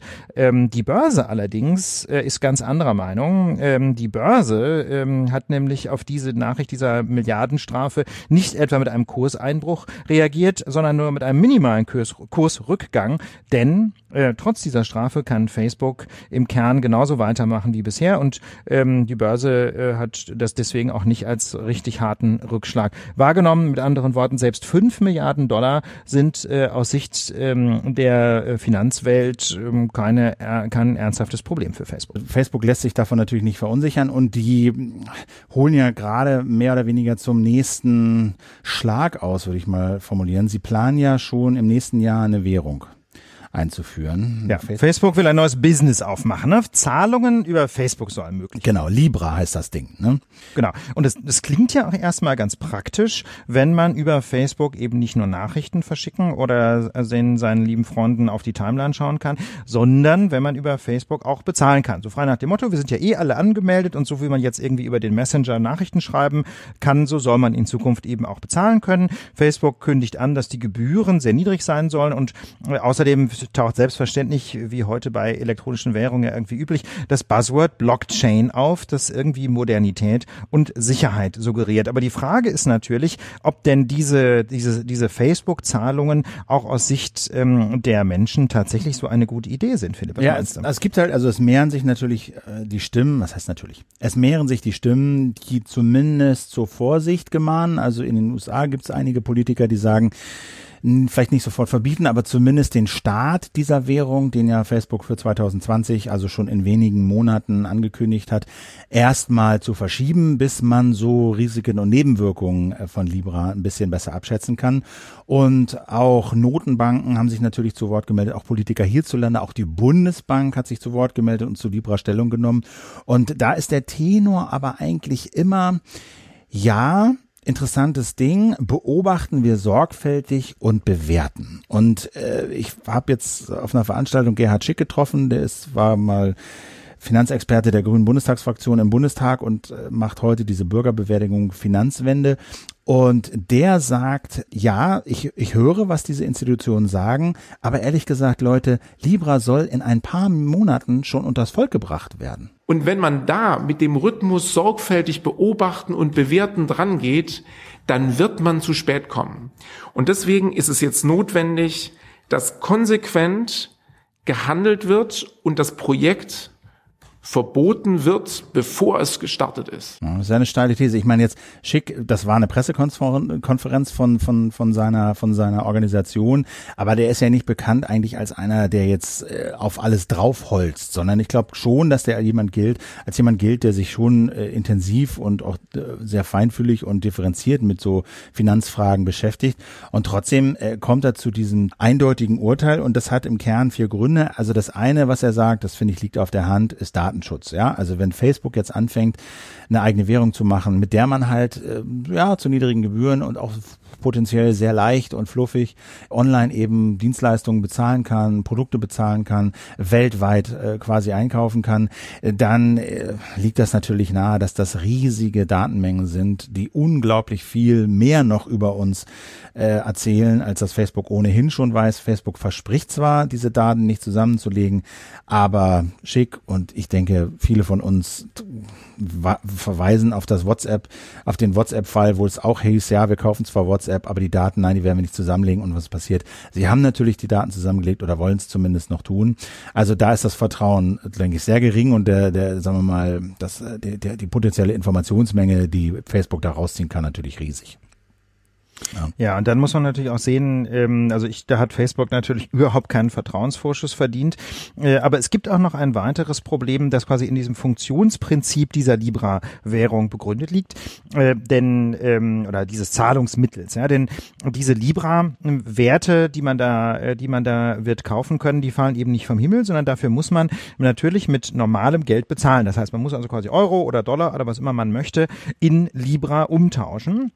Was dazu führt, dass äh, Facebook oder das Unternehmen, das Facebook da möglicherweise noch gründen wird, enorme Summen an, äh, an klassischen Währung einnehmen wird, im Gegenzug für diese ausgegebenen Libra.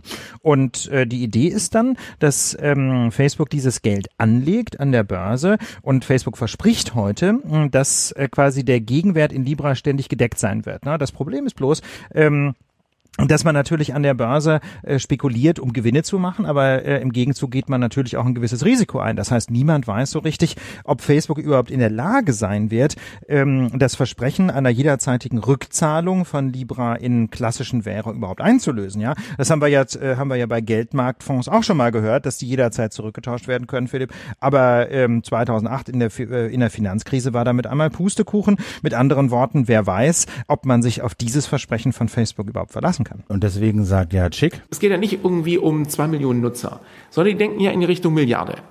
Und dann wird es ja sehr, sehr viele Libra geben. Und dann brauchen sie das alles als Gegenwert. Und das ist genau die Gefahr, dass das so stabil und so liquide gar nicht machbar ist, dass nicht in Krisenzeiten es nachher zu so einem Bankrun kommen kann. Also Bankrun meint, alle Leute gehen auf einmal zur Bank ja, oder in diesem Fall zu Facebook und sagen, hier, ich, ich habe Geld bei mir, bei euch auf dem Konto, beziehungsweise ich habe noch Libra, die würde ich gerne in echtes Geld umtauschen, beziehungsweise hätte ich gern in Bar. Und darauf sind natürlich Banken in der Regel nicht vorbereitet, aber haben Mechanismen, äh, wie sie das eventuell abfedern können. Aber Facebook sagt schick, hat diesen Mechanismus wahrscheinlich nicht. Zumindest steht das in großer Frage, ob sie in der Lage sind, wenn dann auf einmal in irgendeiner Finanzkrise, Wirtschaftskrise alle Leute, die Libra gekauft haben, zu Facebook kommen und sagen, ihr, ich will es wieder in Bar ausgezahlt haben, ob Facebook dazu in der Lage ist. Und ob das dann nicht, wenn Facebook das nicht kann, äh, es nicht eine riesige Verwerfung gibt, weil es eben nicht um zwei, drei Millionen Nutzer geht und Nutzerinnen, sondern potenziell um ein, zwei, zweieinhalb oder noch mehr Milliarden Menschen, die dann auf einmal ihr Geld haben wollen und es nicht kriegen. Und dann äh, sind die äh, sind die Folgen unvorhersehbar. Und der, der dritte Grund, warum er Kritik dran übt und das Verbot fordert, ist, das fand ich auch war mir ehrlich gesagt gar nicht so klar ist, dass diese Libra ja durchaus, sagen wir mal, das ist ja kein karitatives Unternehmen und das ist ja nicht äh, irgendwie so, ach, wir machen mal so eine Währung, sondern dahinter stehen Firmen, nicht nur Facebook, sondern auch 100 andere wie Visa, PayPal, eBay, Uber, Mastercard, Spotify, andere Risikoinvestoren, die sind äh, Teil dieser Libra Association, die in der Schweiz sitzt.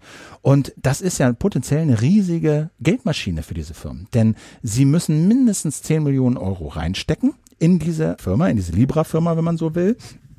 Und dann haben sie 10 Millionen drin. Dann kommen die ganzen Facebook-Leute und äh, tauschen Dollar, Euro in Libra um. Das heißt, da kommt potenziell sehr, sehr viel Geld zusätzlich noch rein. Und diese Libra Association, die legt das Geld an. Ja, die muss natürlich ein paar irgendwie ihr Netzwerk äh, finanzieren, die haben ein paar Kosten, aber im Kern legen die das Geld an und sollen es auch anlegen, weil ja irgendwie äh, Rendite bei rumkommen soll, aber diese Rendite kommt eben nicht Libra-Nutzer und Nutzerinnen zugute, sondern diesen irgendwie 100 Quietschfirmen inklusive Facebook, die hinter dieser Association stehen. Ach, das heißt, die Leute, nochmal ganz kurz ja. zu mitschreiben, das heißt, die Menschen tauschen Geld in Libra ein, das heißt, sie geben im Grunde dieser Association Geld, ja. mit diesem Geld arbeitet die, aber ja. die Gewinne, diese Erträge steckt sich die Association ein genau. und da haben die Libra-User überhaupt nichts von. Gibt keine Zinsen. Klingt nach einem richtig schlechten Deal. So, und es gibt oder? halt äh, Ein Sparbuch mit 0% Zinsen. Herzlichen genau, Glückwunsch. absolut. Und und es gibt zwei Leute, Kirk Phillips und Adam Levine, die äh, haben sich das mal näher angeguckt. Die sind so ich, sagen wir mal, in dieser Finanzbranche, Bitcoin-Branche un unterwegs. Äh, den, den, den Artikel dazu äh, haben wir in den Shownotes. Die haben sich das mal durchgerechnet und die sind davon ausgegangen, äh, dass irgendwann mal in nächster, näherer Zukunft äh, von der Geldmenge M1, also das ist die Geldmenge, die Bargeld, äh, Münzen und Geld auf Girokonten und Konten äh, umfasst, dass davon ungefähr zehn Prozent in, in, in Libra eingetauscht werden. Dann gibt es sozusagen eine Milliarde Investment, die halt diese Firmen in dieses Unternehmen gesteckt haben, ne, Facebook, Mastercard etc. Dann gehen sie davon aus, dass es ungefähr eine Milliarde im Jahr kostet, dieses ganze Ding zu betreiben. Und nach diesen ganzen Kosten würde nach ihrer Rechnung Libra jedes Jahr sieben Milliarden Dollar an Zinsen abwerfen. Pro Jahr. Und der jährliche Return on Investment, also das, was die Investoren, diese 100 Firmen, jedes Jahr zurückkriegen auf das Geld, was sie eingezahlt haben, liegt bei 688 Prozent. Das ist sozusagen die Rechnung dieser beiden. Und also das muss man mal klar sagen. Es ist nicht verwerflich, Geld zu verdienen, aber Nein, es sollte schon allen klar sein, was dahinter steckt, dass das kein karitatives Unternehmen ist, sondern dass es da um potenziell sehr, sehr viel Geld geht. Plus, dass diese ganzen Firmen, die dahinter stehen, natürlich auch schon in der Finanzbranche unterwegs sind. Plus, dass Facebook ein wissen wir alle, Unternehmen ist mit riesiger Reichweite und riesiger Marktmacht, dass dieses Konstrukt, was sie sich da ausgedacht haben, technisch, finanztechnisch, wahrscheinlich gar nicht so furchtbar super neu ist, sondern schon einem Geldmarktfonds sehr ähnlich, aber dass dadurch durch die Größe und durch die Reichweite und durch die Anzahl der Firmen, die dahinter stehen, schon ein privates Geldmonopol entstehen kann, Währungsmonopol, was keinerlei staatlicher Kontrolle unterworfen ist, jedenfalls nicht so einer Kontrolle, äh, der wie sie wie sie Notenbanken unterworfen sind. So, ne? Und deswegen sagt Schick halt, verbieten. Aber Schick sagt auch, es gibt keine Rechts, er kennt zumindest keine Rechtsgrundlage, wie das gehen sollte, zumal diese Libra Association in der Schweiz sitzt, ja, Finanzparadies, nicht wirklich Teil der, nicht der Teil der EU. Und er fordert halt EU-Kommission äh, und und und äh, EZB, also Europäische Zentralbank, dazu auf, entweder eine Grundlage zu benennen, wie Libra verboten werden kann, oder zumindest, ähm, ähm, sagen wir mal, eine zu schaffen, wie das denn gemacht werden könnte. Facebook sagt natürlich, hey, das wird irgendwann alles Open Source und es gibt niedrige Gebühren, weltweit Überweisungen, bisher ist das alles teuer, äh, diese Blockchain sollen auch mal Dritte hosten können, mag alles sein, ändert aber nichts an den Geschäftsmodellen und den Risiken. Das Einzige, was an den Risiken durchaus signifikant was ändern würde, ist, wenn man sagt, die Leute dürfen halt nicht ihr ganzes Vermögen in Libra eintauschen, sondern es gibt halt einen Maximalwert, weiß ich nicht, von 50 Euro. Wenn jeder nur 50 Euro oder 50 Dollar oder jede nur 50 Euro oder 50 Dollar eintauscht, sagen wir mal, dann ist der potenzielle Verlust natürlich überschaubar, der Eintritt, wenn man das nicht wiederkriegt. Ja, aber who knows, ja, wenn das so eine Reichweite hat und wenn das so bequem ist und so gut funktioniert und erstmal so einfach ist, wie es zu sein scheint, dann kann ich mir durchaus vorstellen, dass die Leute dann mehr Geld reingießen und dass diese Risiken dann nicht völlig aus, völlig aus der Luft gezogen sind. Ja, also ich finde, ich sehe das, ich sehe das zentrale Problem im Grunde darin, ne, dass das das gute alte Facebook-Geschäftsmodell ist. Ne, man bezahlt mit seinen Daten und jetzt bezahlt man auch noch obendrauf Ja. mit seinem Geld. Ne? Also klingt nach einem ziemlich smarten Move für Facebook. Haben wir da nur Angst vor Innovation? Ist das, das habe ich mich gefragt, ist das so ein deutscher Reflex? Ja, da kommt die Facebook und da ist viel Geld im Spiel und da ist Risiko im Spiel und da kennen wir das Nee. und da ist die Notenbank und die Währung und der gute Euro. Na Philipp, also wir haben doch, wir haben doch Ja. äh, 2008 richtig schlechte Erfahrungen gemacht, damit dass äh, die Bankenwelt zu wenig reguliert war und da viel zu hohe Risiken eingegangen wurden und dann ähm, letztlich alle möglichen Anlagen nicht mehr gedeckt waren und so, dass Leuten Anlagen verkauft wurden, die sie nie hätten kaufen sollen. Ähm, darauf hat dann ja schon die Politik weltweit, äh, jedenfalls mal in Europa und den Vereinigten Staaten, mit zusätzlichen Regulierungen reagiert, um eben die Risiken für die Kapitalmärkte, aber auch für die für die Menschen ähm, eben zu reduzieren. Und ähm, insofern muss ich ganz ehrlich sagen, ist das jetzt nicht nur irgendwie eine äh, langweilige äh, Innovationsskepsis, wenn man wenn man sagt, ähm, bei einem neuen äh, Finanzierungsmodell oder bei einem neuen über Währungsmodell, sage ich mal, oder einem neuen Zahlungsmittel, äh, das potenziell äh, einfach Milliardentransaktionen ermöglichen wird. Ähm, da muss man einfach schon mal sehr genau hinschauen, um nicht wieder neue Risiken für die Finanzmärkte, aber eben auch für die Menschen ähm, einzugehen. Also das finde ich schon eine gute Idee, da im Zweifel lieber einmal mehr hinzugucken als einmal zu wenig. Klimaschutz ist an ganz vielen Ecken diese Woche Thema. Ich meine, ganz oft eine oberflächliche Art wurde diese Woche ein Hitzerekord in Deutschland nach dem anderen gemessen. Ich weiß jetzt von zwei. Erst der eine, dann der andere. Also quasi Temperaturmessungen, äh, die alles übersteigen, was jemals in Deutschland an Temperatur gemessen wurde. Je, weit jenseits der 40 Grad. Gefühlt ist es jetzt hier in dem Raum irgendwie auch weit jenseits der 40 Grad. Aber ich kann das immer nicht so ernst nehmen. Ja, es ist heiß, aber weiß nicht, Leute, die jetzt erst drauf kommen, dass wir eine Klimakrise jetzt schon erleben, weiß nicht, tut mir ein bisschen leid.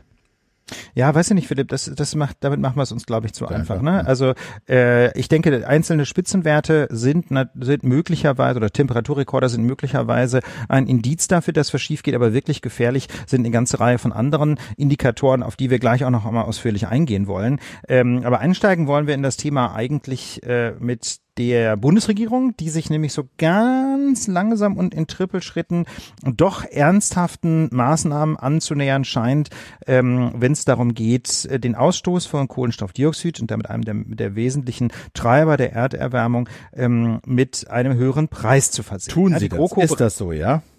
Na gut, die GroKo bereitet in irgendeiner Art und Weise eine Verteuerung von Kohlenstoffdioxid-Emissionen vor. Die genauen Details sind nach wie vor immer noch nicht klar. Insbesondere gibt es nämlich immer noch einen Streit darum, ähm, ob es denn jetzt quasi eine spezielle CO2-Steuer, eine spezielle Abgabe auf die Emission von Kohlenstoffdioxid sein soll oder doch nur eine Ausweitung des Handels mit Zertifikaten, ja, mit quasi Emissionsrechten, äh, den es ja schon länger gibt. Ähm, die Positionen dazu sind vergleichsweise bunt, aber sie lassen sich doch äh, schon auf den den gemeinsamen Nenner bringen, dass es in irgendeiner Art und Weise tatsächlich mal teurer werden soll, Kohlenstoffdioxid auszustoßen. So sagten sowohl Angela Merkel als auch die Vorsitzende der Christlich-Demokratischen Union, Annegret Kramp-Karrenbauer, dass sowohl Verkehr als auch Heizen teurer werden müssen, einfach um eine Anreiz, einen Anreiz zu schaffen, weniger Emissionen auszustoßen. Sie mahnen aber zugleich an, dass das natürlich sozial verträglich sein muss. In der Tat, ähm, denn Menschen mit geringem Einkommen, die vielleicht heute schon sich nur schwer finanzieren können, könnten möglicherweise erhebliche Sprünge bei diesen beiden Kostentreibern nicht verkraften. Umweltministerin Svenja Schulze von der SPD, die sagt ja Startpreis 35 Euro je Tonne was so ein Liter Benzin und Diesel um so je Cent, je zehn Cent ungefähr teurer machen würde. Einnahme aus so einem CO2-Preis äh, könnten äh, als Klimaprämie, sagt sie, direkt wieder an die Bürger zurückfließen. Das haben, oder Bürgerinnen, das haben wir auch mal gesagt, einmal im Monat ein Scheck oder einmal im Jahr ein Scheck. Hier, das ist deine Klimadividende. Ich glaube, sowas schiebt dir vor.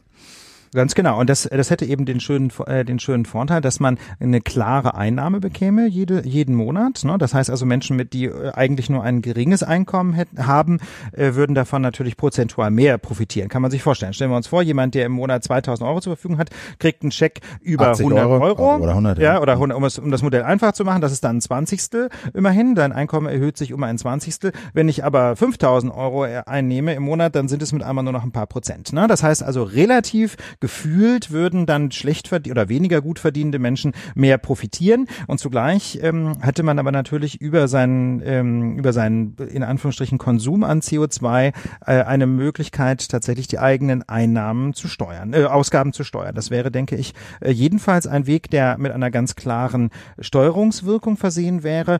Ähm, grundsätzlich mal in eine ähnliche Richtung denkt der Sachverständigenrat der Bundesregierung. Genau, die sagen, äh, so eine CO2-Steuer auf Sprit und Heizöl müsste man ein einführen, um die Klimaziele bis 2030 auf dem schnellsten Weg zu erreichen. Die Steuer müsste aber regelmäßig angepasst werden und die Einnahmen sollten allein für den Klimaschutz verwandt werden. Schreiben diese Wirtschaftsweisen heißen die ja, ne? Also das ist mal so ein komischer genau, Begriff, aber es sind letztlich Regierungsbereit. Keine Kopfprämie, sondern ja, in Klimaschutzmaßnahmen, äh, erneuerbare Energien, Aufforstung etc. pp. Da kann man sich ja eine Menge vorstellen, äh, wofür das Geld verwandt werden sollte. Dann ist jetzt noch äh, diese Woche aufgetaucht eine Studie, über die hat die Süddeutsche berichtet, äh, von Wissenschaftlerinnen und Wissenschaftlern der Leopoldina, der Uni in Lüneburg. Die sagen, ganz wichtig, alle Bereiche müssten erfasst werden äh, von dem CO2-Preis, nicht nur die Industrie und Energie, wie schon heute über diese Emissionszertifikate,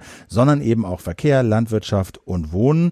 Und schreiben sie, Verbraucher müssten entlastet und Industrie müsste stärker belastet werden, weil die Industrie eben den Gros der CO2-Emissionen zu verantworten hat. Und sie sagen, eine einheitliche Bepreisung, ein einheitlicher Preis pro Tonne CO2 sei total wichtig.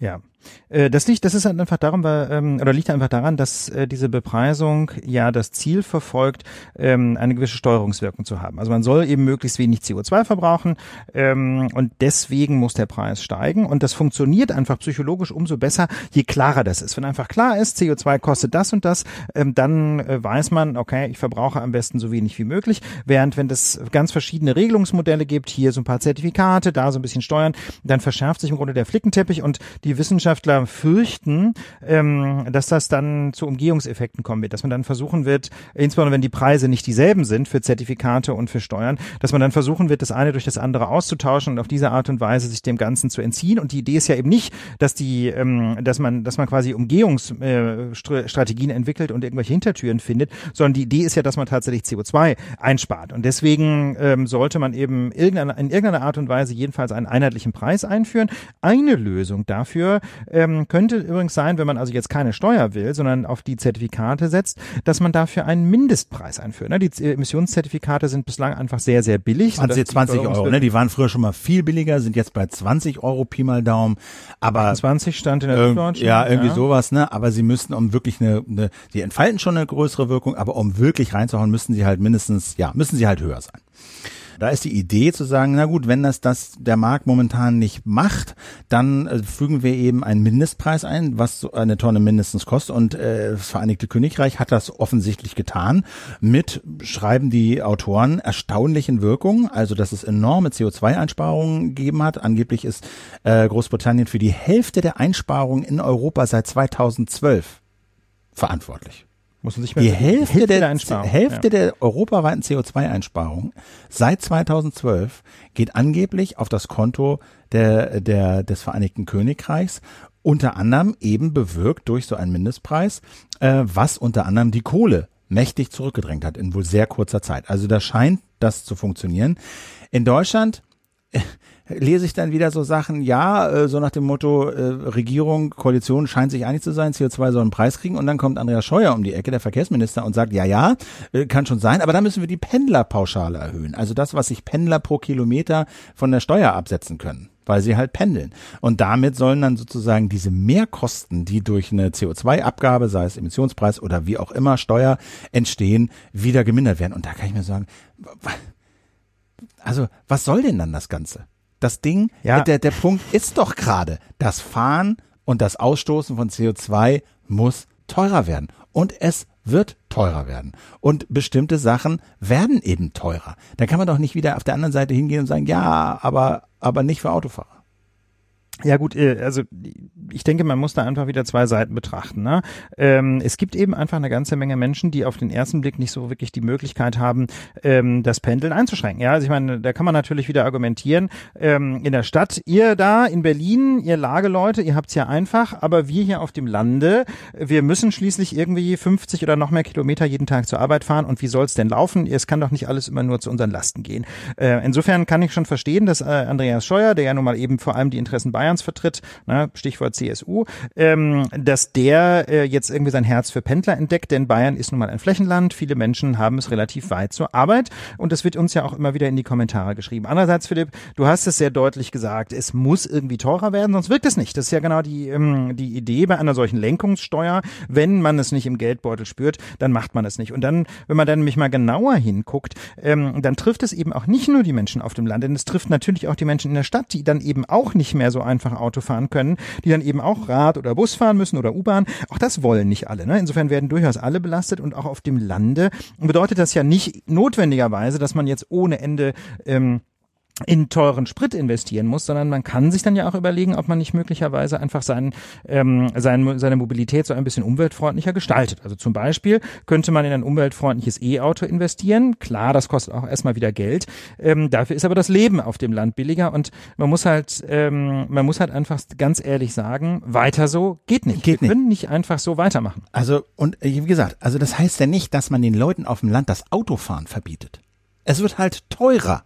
Es wird halt teurer. Ja. Wenn man nicht ökologisch umsteuert. Man kann sich ja auch ein E-Auto gönnen. Und ich würde auch sagen, ich, ich würde auch sagen, äh, den Vorwurf, den man machen kann, ist A zu sagen, wie CO2 wird teurer, aber eben dann nicht auch B zu sagen, zu sagen, wir müssen den öffentlichen Personennahverkehr ausbauen und zwar so, dass es wirklich eine Alternative gibt. Das passiert auch Ja. zu wenig.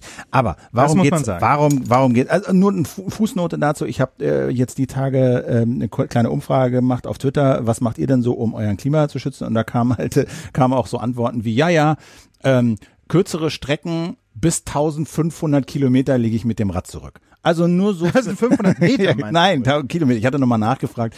Äh, ist halt so ein Fahrradmaniac. Aber ähm, genau, nehmt euch das, nehmt euch das als Beispiel. Aber trotzdem, auch wenn es äh, solche Einzeltäter gibt, äh, warum geht's denn nicht so weiter? Ja, es geht äh, aus ganz verschiedenen Gründen nicht so weiter. Da haben wir in dieser Woche auch eine Reihe von Hinweisen nochmal bekommen in den Kommentaren zur Lage.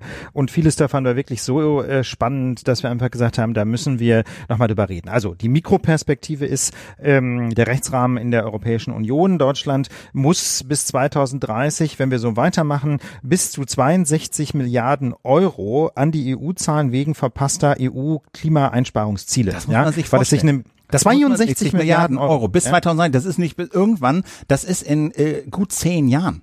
Und zwar, weil die, weil die Politik es nicht geschafft hat, diese erklär, selbstverpflichteten Einsparziele einzuhalten. 62 Milliarden Euro.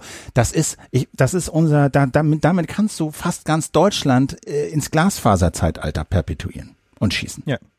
Ja, das wäre doch mal eine Maßnahme. Ne? Also äh, 62 Milliarden Euro müssten wir ausgeben für CO2-Emissionsrechte, weil wir einfach unsere eigenen Einsparziele nicht einhalten. Ne? Das ist so die Mikroperspektive. Ne? Genau, wie Genau, wir in anderen genau. Ländern kaufen müssen. Genau. Ja, das ist so die Mikroperspektive, äh, ist aber eben doch eine ganze Menge Geld und zeigt eigentlich nur, wie weit wir hinter unseren eigenen Einsparzielen zurückliegen. Aber ähm, die viel relevantere Perspektive ist, und darauf haben äh, wir eben, sind wir eben verschiedentlich hingewiesen worden, auch in den Kommentaren zur Sendung, ähm, die, das eigentliche Problem ist diese Makroperspektive. Wir fahren gerade unseren Planeten vor die Wand. Ja, wir als Menschheit fahren unseren Planeten Und zwar vor die jetzt Wand. schon. Und, des, Und zwar jetzt Und zwar jetzt.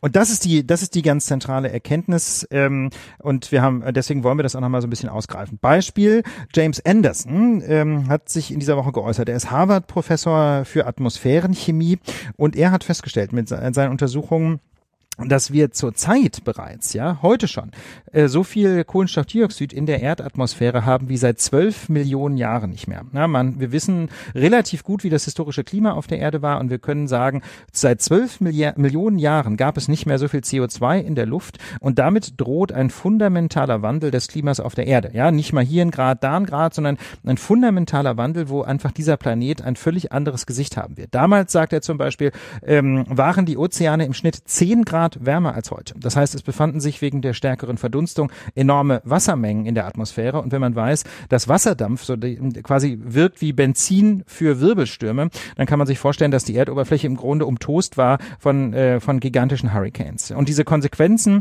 des ansteigenden CO2-Niveaus sind ja auch heute schon spürbar. Ne? Die Temperaturrekorde haben wir eben schon angesprochen in Deutschland und in Europa. Aber es gibt auch eine ganze Menge an Beispielen, von denen man eigentlich sonst relativ wenig hört. Zum Beispiel die, die- Großfeuer. Genau, das ist zum Beispiel Ja. völlig an mir vorbeigezogen.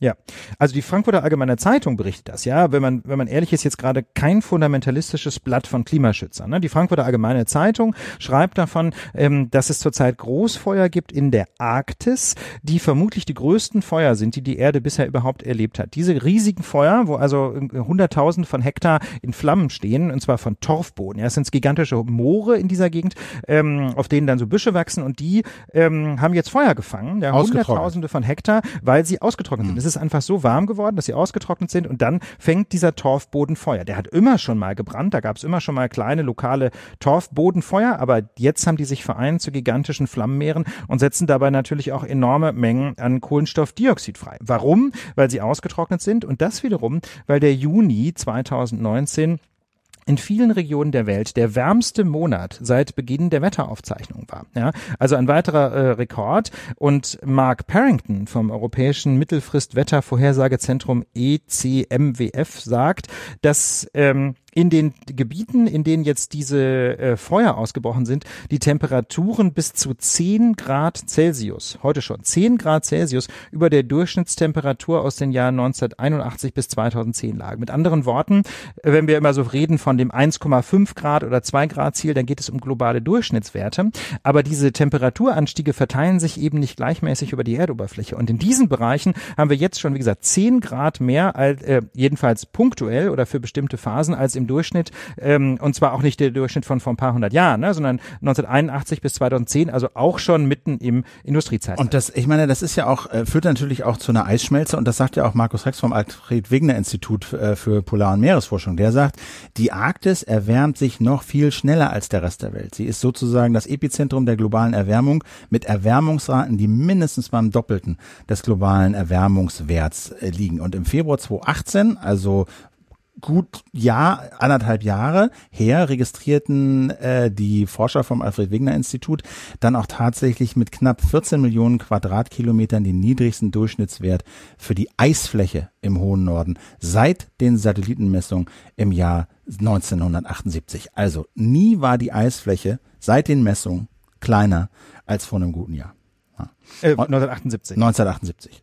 Ja. Also im Vergleich, ja, im Vergleich zu 19, also, ja. ne, also seit Beginn 78 war sie von einem guten Jahr äh, so klein äh, wie wie seit 1978 eben nicht. Ne? Und genau. in der Antarktis, das, also Südpol, äh, äh, schmilzt das Eis sechsmal schneller als in den 80er Jahren und immer noch dreimal so schnell wie in den 90ern. Ja, so gingen nämlich zwischen 2012 und 2017 im Mittel dreimal so viel Eis verloren wie noch in den 90ern bis 2012. Mit anderen Worten, wir sind längst in der Phase, wo diese, wo die globale Erwärmung ganz offensichtlich in so eine Art Turbomodus übergeht. Ne, wir hatten ja, äh, als wir vor einigen Wochen berichtet haben äh, über diese Meta-Studie, wie hieß die nochmal, Philipp, äh, wo über tausend Studien. Vom IPCC, ja, ganz genau. genau. Ne, da, da ging es ja dann immer so um 2050, 2080 ja. und so, genau. Ähm, aber ganz offensichtlich gibt es es jetzt schon jedenfalls bestimmte Zonen auf der, äh, auf der Welt, wo das, ähm, wo das lokale Klima einfach total durcheinander geraten ist und wo sich jetzt schon erste dramatische Folgen zeigen. Also James Anderson, der Harvard-Professor, den wir oben zitiert haben, geht davon aus, dass 75 bis 80 Prozent des Eises in der Arktis schon in den letzten 35 Jahren geschmolzen sind und er rechnet damit, dass bis 2022 kein Eis mehr an, am Nordpol oder an den beiden Polen übrig sein könnte. 22, das ist, das ist in drei Jahren. Das wäre natürlich ein dramatisches Szenario, was dann wiederum auch zu einem enormen Anstieg der Meeresspiegel führen würde. Wer weiß, ob es ganz so schlimm kommt, aber auf jeden Fall muss man sagen, wenn man an bestimmten Orten dieser Erde mal genau hinschaut, dann sieht man jetzt schon, das Klima hat nicht irgendwie mal so ein bisschen Kopfschmerzen. Ne? Das, das Klima hat längst Herzkammerflimmern. Und deswegen denke ich, besteht eigentlich aller Anlass zu sagen, um Gottes Willen, wir müssen mal den, dringend den Kurs wechseln. Aber trotzdem nehmen es viele Menschen weiterhin auf die Leiche. Ja, einfach, weil sie, glaube ich, also einige ein Argument ist, glaube ich, Irrtum, Argument äh, ist, wir können das CO2 ja später noch einsparen. Also es werden sich Techniken finden, wo wir äh, CO2 aus der Atmosphäre ähm, saugen können, wo wir es irgendwie anderweitig binden können, wo wir es äh, vielleicht im Erdboden äh, speichern können. Was ist dazu zu sagen? Ja, das große Problem dabei ist, ähm, dass man das eben nicht so einfach äh, wieder rückgängig machen kann. Also selbst wenn es irgendwann mal technische Möglichkeiten geben mag, äh, CO2 wieder aus der Atmosphäre einzufangen, ja, also es gibt ja heute schon natürliche Möglichkeiten, nämlich Wälder anpflanzen, aber selbst wenn wir das äh, schaffen, das dramatisch zu steigern und wieder ganz viel CO2 quasi wieder einzusammeln, das wir mal freigesetzt haben, dann wird noch lange nicht wieder alles gut. Das Problem ist nämlich, dass es sogenannte Tipping Points gibt oder auch Kipppunkte, ja, also quasi Points of No Return. Ähm, wenn die einmal erreicht sind, dann lässt sich dieser sich selbst immer weiter beschleunigende Klimawandel eben quasi so wie so ein Schneeball, den Hang runterrollt, ähm, eben nicht mehr wieder abschmelzen, sondern dann wird dieser Schneeball immer größer, dann wird der Klimawandel immer schneller und dann geht unser Klima auf gut Deutsch vor die Hunde. Um mal so ein Beispiel zu nennen für einen solchen Tipping Point, den man nicht mehr so einfach wieder einfangen kann, ähm, der sogenannte Permafrostboden. Ja, also ein Sechstel der Erdoberfläche gilt zurzeit noch als permanent gefroren und in diesen riesigen Flächen, Sechstel der Erde gesagt, sind enorme Men Mengen an Pflanzen konserviert. Ja, also einfach abgestorbene Pflanzen, weil dieser Permafrostboden teilweise hunderte von Metern tief gefroren ist. Wenn diese Pflanzen auftauen, dann vergammeln die natürlich. Und dann, was passiert dann? Dann setzen sie Methan frei. Und Methan ist 25 mal so klimaschädlich wie Kohlenstoffdioxid. Mit anderen Worten, wenn das passiert, wenn dieser Permafrostboden auftaut, dann werden enorme Mengen an Methan freigesetzt, ähm, die äh, eine noch deutlich stärkere Klimawirkung haben als CO2. Und das fördert dann wiederum die Erwärmung, das fördert die weitere Schmelze des Permafrostbodens, das fördert weiter die Erwärmung. Das heißt, da tritt eine Rückkopplung ein, ähm, ja, so ein Teufelskreis, ähm, der sich dann einfach irgendwann nicht mehr so einfach stoppen lässt, weil einem das Klima quasi völlig außer Kontrolle geraten ist. Und da gibt's auch schon die ersten Messungen, die einen wirklich aufhorchen lassen. Ja, äh, wieder Alfred Wegener Institut, äh, die haben gebohrt von insgesamt 154 Löcher in Permafrostzonen weltweit und haben eben Messgeräte reingesetzt und die Temperaturentwicklung über einen Zeitraum von zehn Jahren beobachtet. Also wie hat sich die Temperatur in diesen Jahren äh, verändert? Ergebnis, zwischen 2007 und 2016 ist die Temperatur des gefrorenen Untergrunds in mehr als 10 Meter Tiefe im Durchschnitt um 0,3 Grad Celsius angestiegen. Das heißt, dieser Permafrostboden in mehr als 10 Meter Tiefe hat sich in den letzten 10 Jahren erwärmt. Besonders stark ist diese Erwärmung in dauerhaft gefrorenen Böden im russischen Sibirien. Da stieg die Temperatur um fast ein Grad. Mit anderen Worten, wir nähern uns da einfach dem Taupunkt, ja. Das ist, die sind, die sind ja nicht irgendwie minus 50 Grad kalt, diese Böden, ne? sondern das ist teilweise nur wenige Grad unter dem Gefrierpunkt und, ähm, und da gibt es natürlich auch so Übergangszonen, wo es eben nur ein halbes Grad unter dem Gefrierpunkt ist und wir, äh, und jetzt immer größere Flächen dieses sogenannten Permafrostbodens nähern sich jetzt eben dem Gefrierpunkt, dann irgendwann fängt es an zu gammeln, dann werden die Gase freigesetzt und dann weiß niemand so ganz genau, was passiert. Weiteres Beispiel, wenn das Eis in der Arktis schmilzt, haben wir eben schon gesagt, das äh, geht dramatisch zurück, dann werden dunkle Oberflächen freigelegt. Ja, entweder eher äh, die Geröllflächen darunter, wenn es auf Land ist, oder dunkle Meeresflächen. Dunkle Meeresflächen oder dunkle Geröllflächen reflektieren logischerweise viel weniger Sonnenlicht als weißes Eis. Mit anderen Worten, die Erde heizt sich stärker auf, weil mehr Sonnenlicht in Wärme umgesetzt wird und nicht zurück ins All gespiegelt wird. Ähm, die Schätzung, wie der Meeresspiegel ansteigen wird äh, durch das sich Schmelzen ähm, an den beiden Polkappen, die gehen weit auseinander. Manche äh, Wissenschaftler schätzen, wir reden reden von sieben Metern in den nächsten Jahren, andere sagen bis zu 54 Meter, wenn das Eis an den Polkappen wirklich abschmilzt. wenn man sich das mal vorstellt, ja, wenn der Meeresspiegel weltweit wirklich um 54 Meter, das ist das Extremszenario, anschmilzt, na, dann bleibt also jedenfalls von vielen äh, Städten und vielen Küstenstreifen nicht, das nicht so wahnsinnig viel hm. übrig. Ja. ja, diese Großfeuer in der Arktis, von denen wir gerade. Das ist ähnliches Phänomen, ne? Ja, ähnliches Phänomen, denn die haben nämlich auch ähm, so eine Art Rückkopplungseffekt. Äh, die hinterlassen nämlich logischerweise, wenn so eine Fläche abgefackelt ist, riesige schwarze Flächen, die sich enorm schnell aufheizen. Ja, kann man sich vorstellen. Ein rußiger äh, Boden heizt natürlich viel schneller auf als ein Boden, der eher auf dem kein Ruß liegt. Dadurch wird wiederum Methan freigesetzt, das in der Erde ist. Und äh, woran man auch erstmal denken muss, ja, das ist, äh, da kommt man ja erstmal so nicht drauf, aber Wissenschaftler haben inzwischen auch nachgewiesen, dass diese Brände eben Ruß freisetzen und diese Rußpartikel ziehen dann um die ganze Welt und legen sich unter anderem auch auf die hellen Eis- und Schneeflächen in der Polregion. Und, surprise, surprise, auch die heizen sich natürlich schneller auf, wenn das Eis nicht mehr richtig weiß ist, sondern grau.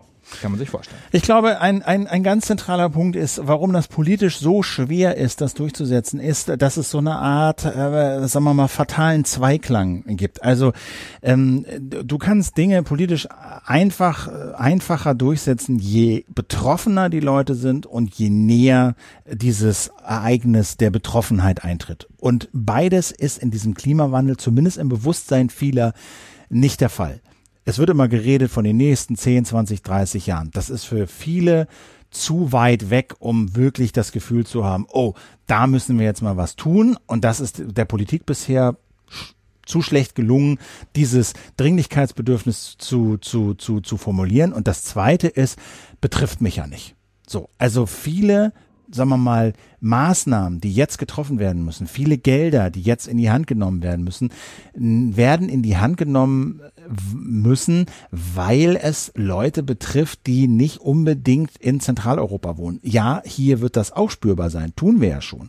Aber die massivsten Auswirkungen dieses Klimawandels, die werden eben in anderen Weltregionen stattfinden. Asien, Afrika etc., Südamerika vielleicht. Und das, glaube ich, macht die politische Vermittlung so schwierig, dass es so ein langer Zeithorizont ist und dass die massivsten äh, Folgen, äh, sagen wir mal, für andere eintreten werden. Und da werden jetzt große Opfer verlangt äh, und, und, und große Einschnitte verlangt äh, vor diesem Hintergrund. Und ich glaube, das macht diese Klimapolitik so doppelt schwer zu durchzusetzen. Was denkst du? Ja, ganz genau. Das, äh, und es geht eben jetzt nicht mehr darum, sich zu überlegen, was ist jetzt quasi für einen selber richtig, sondern es ist die, äh, die entscheidende Frage, ist sich zu überlegen, was ist für das Überleben äh, unserer Zivilisation eigentlich das Richtige. Und das führt dazu, dass Menschen äh, Entscheidungen treffen müssen, die sie kurzfristig sogar möglicherweise belasten. Ja, weil sie eben dann vielleicht weniger Geld zur Verfügung haben oder erst jedenfalls ihren Lebensstil so ein bisschen ändern müssen. Vielleicht nicht mehr äh, je, in jede, jedes Jahr in den großen Ferien nach Bali fliegen können. Ja? Ähm, und da ist eben die Frage, schaffen wir das auch in einer Demokratie? Ja, schaffen wir das, ähm, solche Einsichten erstmal zu vermitteln, ja, dass Menschen verstehen, verdammte Tat, wir müssen jetzt radikale Maßnahmen ergreifen, um die CO2-Emissionen zu senken? Und ähm, schaffen Sie das dann auch, das zu übersetzen, quasi in Einschnitte in Ihr eigenes Portemonnaie oder in Ihren eigenen Lebensstil? Ähm, und schaffen wir das dann auch, dass Sie das übersetzen in Wahlentscheidungen? Ja, schaffen wir das, dass Menschen tatsächlich an der Wahlurne im Zweifel sich so ein Stückchen kurzfristig betrachtet ins Knie schießen für den Erhalt unseres Planeten? Und das ja. ist, glaube ich, eine zentrale Frage, ob die Demokratie das auf die Reihe kriegt. Ja, und ich weiß nicht. Also ich meine, diese, diese Umfragewerte der Grünen sind natürlich das eine, die sind natürlich auch schon mal bei anderen, vor anderen Wahlen so hoch gestartet und dann doch tief gefallen. Aber ich habe schon das Gefühl, dass, äh, sagen wir mal, dieses äh, missachtete Klimabewusstsein eines großen Teils der Bevölkerung durchaus zumindest bei den Europawahlen ja sich schon niedergeschlagen hat. Er zeigt sich in den hohen Umfragewerten der Grünen, die immerhin Regierungskoalition und auch die Union, das scheinen sich weitgehend einig zu sein, dass CO2 Geld kosten muss. Ich hoffe nur, dass dieses Fenster, in dem das jetzt stattfindet und das äh, offen ist jetzt gerade, dass das wirklich genutzt wird. Also ich glaube, ja. wenn wir damit jetzt noch warten bis zur nächsten Wahl, da ist die, da ist die Gefahr sehr groß, dass dann irgendwas wieder passiert und dass sich dann äh, die Mehrheiten wieder ändern und die, äh, so, sondern jetzt ist die Diskussion da, jetzt haben wir die Möglichkeit, jetzt ist dann eine Regierung, die da offensichtlich was tun will. Man kann nur hoffen, dass sie das Richtige tun mit dem Klimagesetz, was ja im September, 20. September oder sowas, ähm, kurz vor dem Klimagipfel äh, veröffentlicht werden soll oder zumindest beschlossen werden, auch beschlossen werden soll.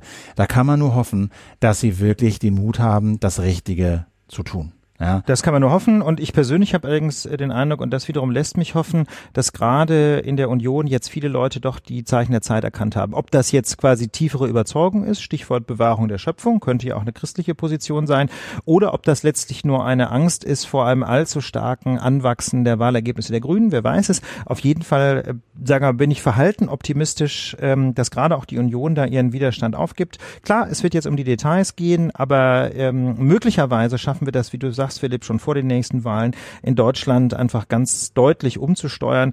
Äh, ich würde es mir doch sehr wünschen. Und man sieht ja auch an den, an, wenn das stimmt, ne? also wir haben das jetzt aus der Süddeutschen, glaube ich, mit äh, UK und dem Mindestpreis für CO2-Emissionen und äh, den offensichtlich durchaus beachtlichen Wirkungen, die das äh, erzielt, ja. dass da die letzte Messe noch nicht gesungen ist, dass wir noch eine Menge bewirken können, auch wenn wir den Klimawandel an sich nicht mehr werden aufhalten können, sondern wir nee, können nur dafür, sich, ne? wir, ja. wir können nur dafür sorgen, dass sozusagen die größten Katastrophen ausbleiben, aber dass sich unser Planet verändern wird und dass wir mit diesen Folgen zu leben haben, das denke ich ist unzweifelhaft, aber wir können auch noch was tun und äh, können auch noch was bewirken. So lese ich das zumindest.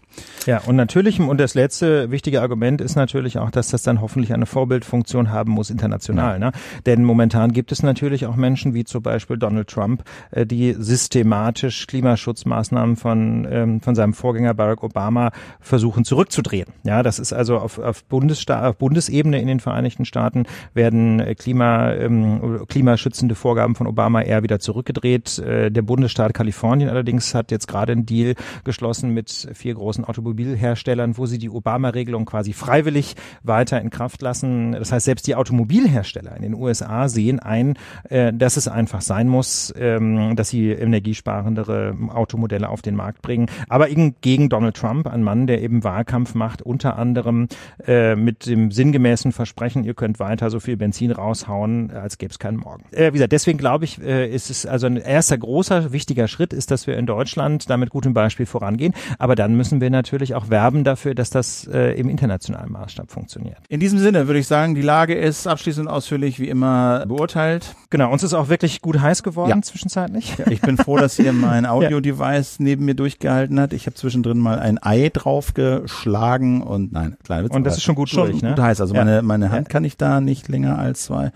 als drei Sekunden Oha. drauf lassen, dann tut's weh. Ne, ich sitz, ich sitz hier auch unterm Dach und bin inzwischen gut durch. In diesem Sinne, ein schönes Wochenende euch allen. Genau. Bleibt uns gewogen. Äh, wenn ihr noch Lust habt, äh, uns live zu erleben, klickt euch schnell ein Ticket auf lage.live. Da gibt's noch die letzten paar Tickets für die Lage live in Hamburg am 31. August. Und vor allem, wenn ihr äh, Zeit und Lust habt, hinterlasst uns doch einen freundlichen Kommentar bei iTunes. Das hilft uns immer sehr, ähm, damit die Lage gefunden werden kann. Klickt uns ein paar Sternchen bei iTunes oder schreibt uns vielleicht auch eine nette Bewertung. Freuen wir uns sehr. Ähm, und natürlich gibt's die Kommentare, die ihr uns direkt zur Folge hinterlassen könnt auf lagedernation.org. Ein, eine Sache vielleicht noch, also wo jetzt sozusagen die Hamburger Lage sich dem Ausverkauf nähert, könnte man vielleicht darauf hinweisen, dass wir wahrscheinlich einen Livestream anbieten äh, für Abonnenten und Abonnentinnen. Also ihr wisst ja, auf Küchenstudio slash plus äh, könnt ihr euch für ein paar Euro ein Abo äh, klicken, mit dem ihr uns unterstützt, die Lage dann werbefrei bekommt und eben auch äh, solche äh, Live-Events äh, unter Umständen als Livestream. Wir können das nicht hundertprozentig versprechen, aber wir haben jetzt mal eine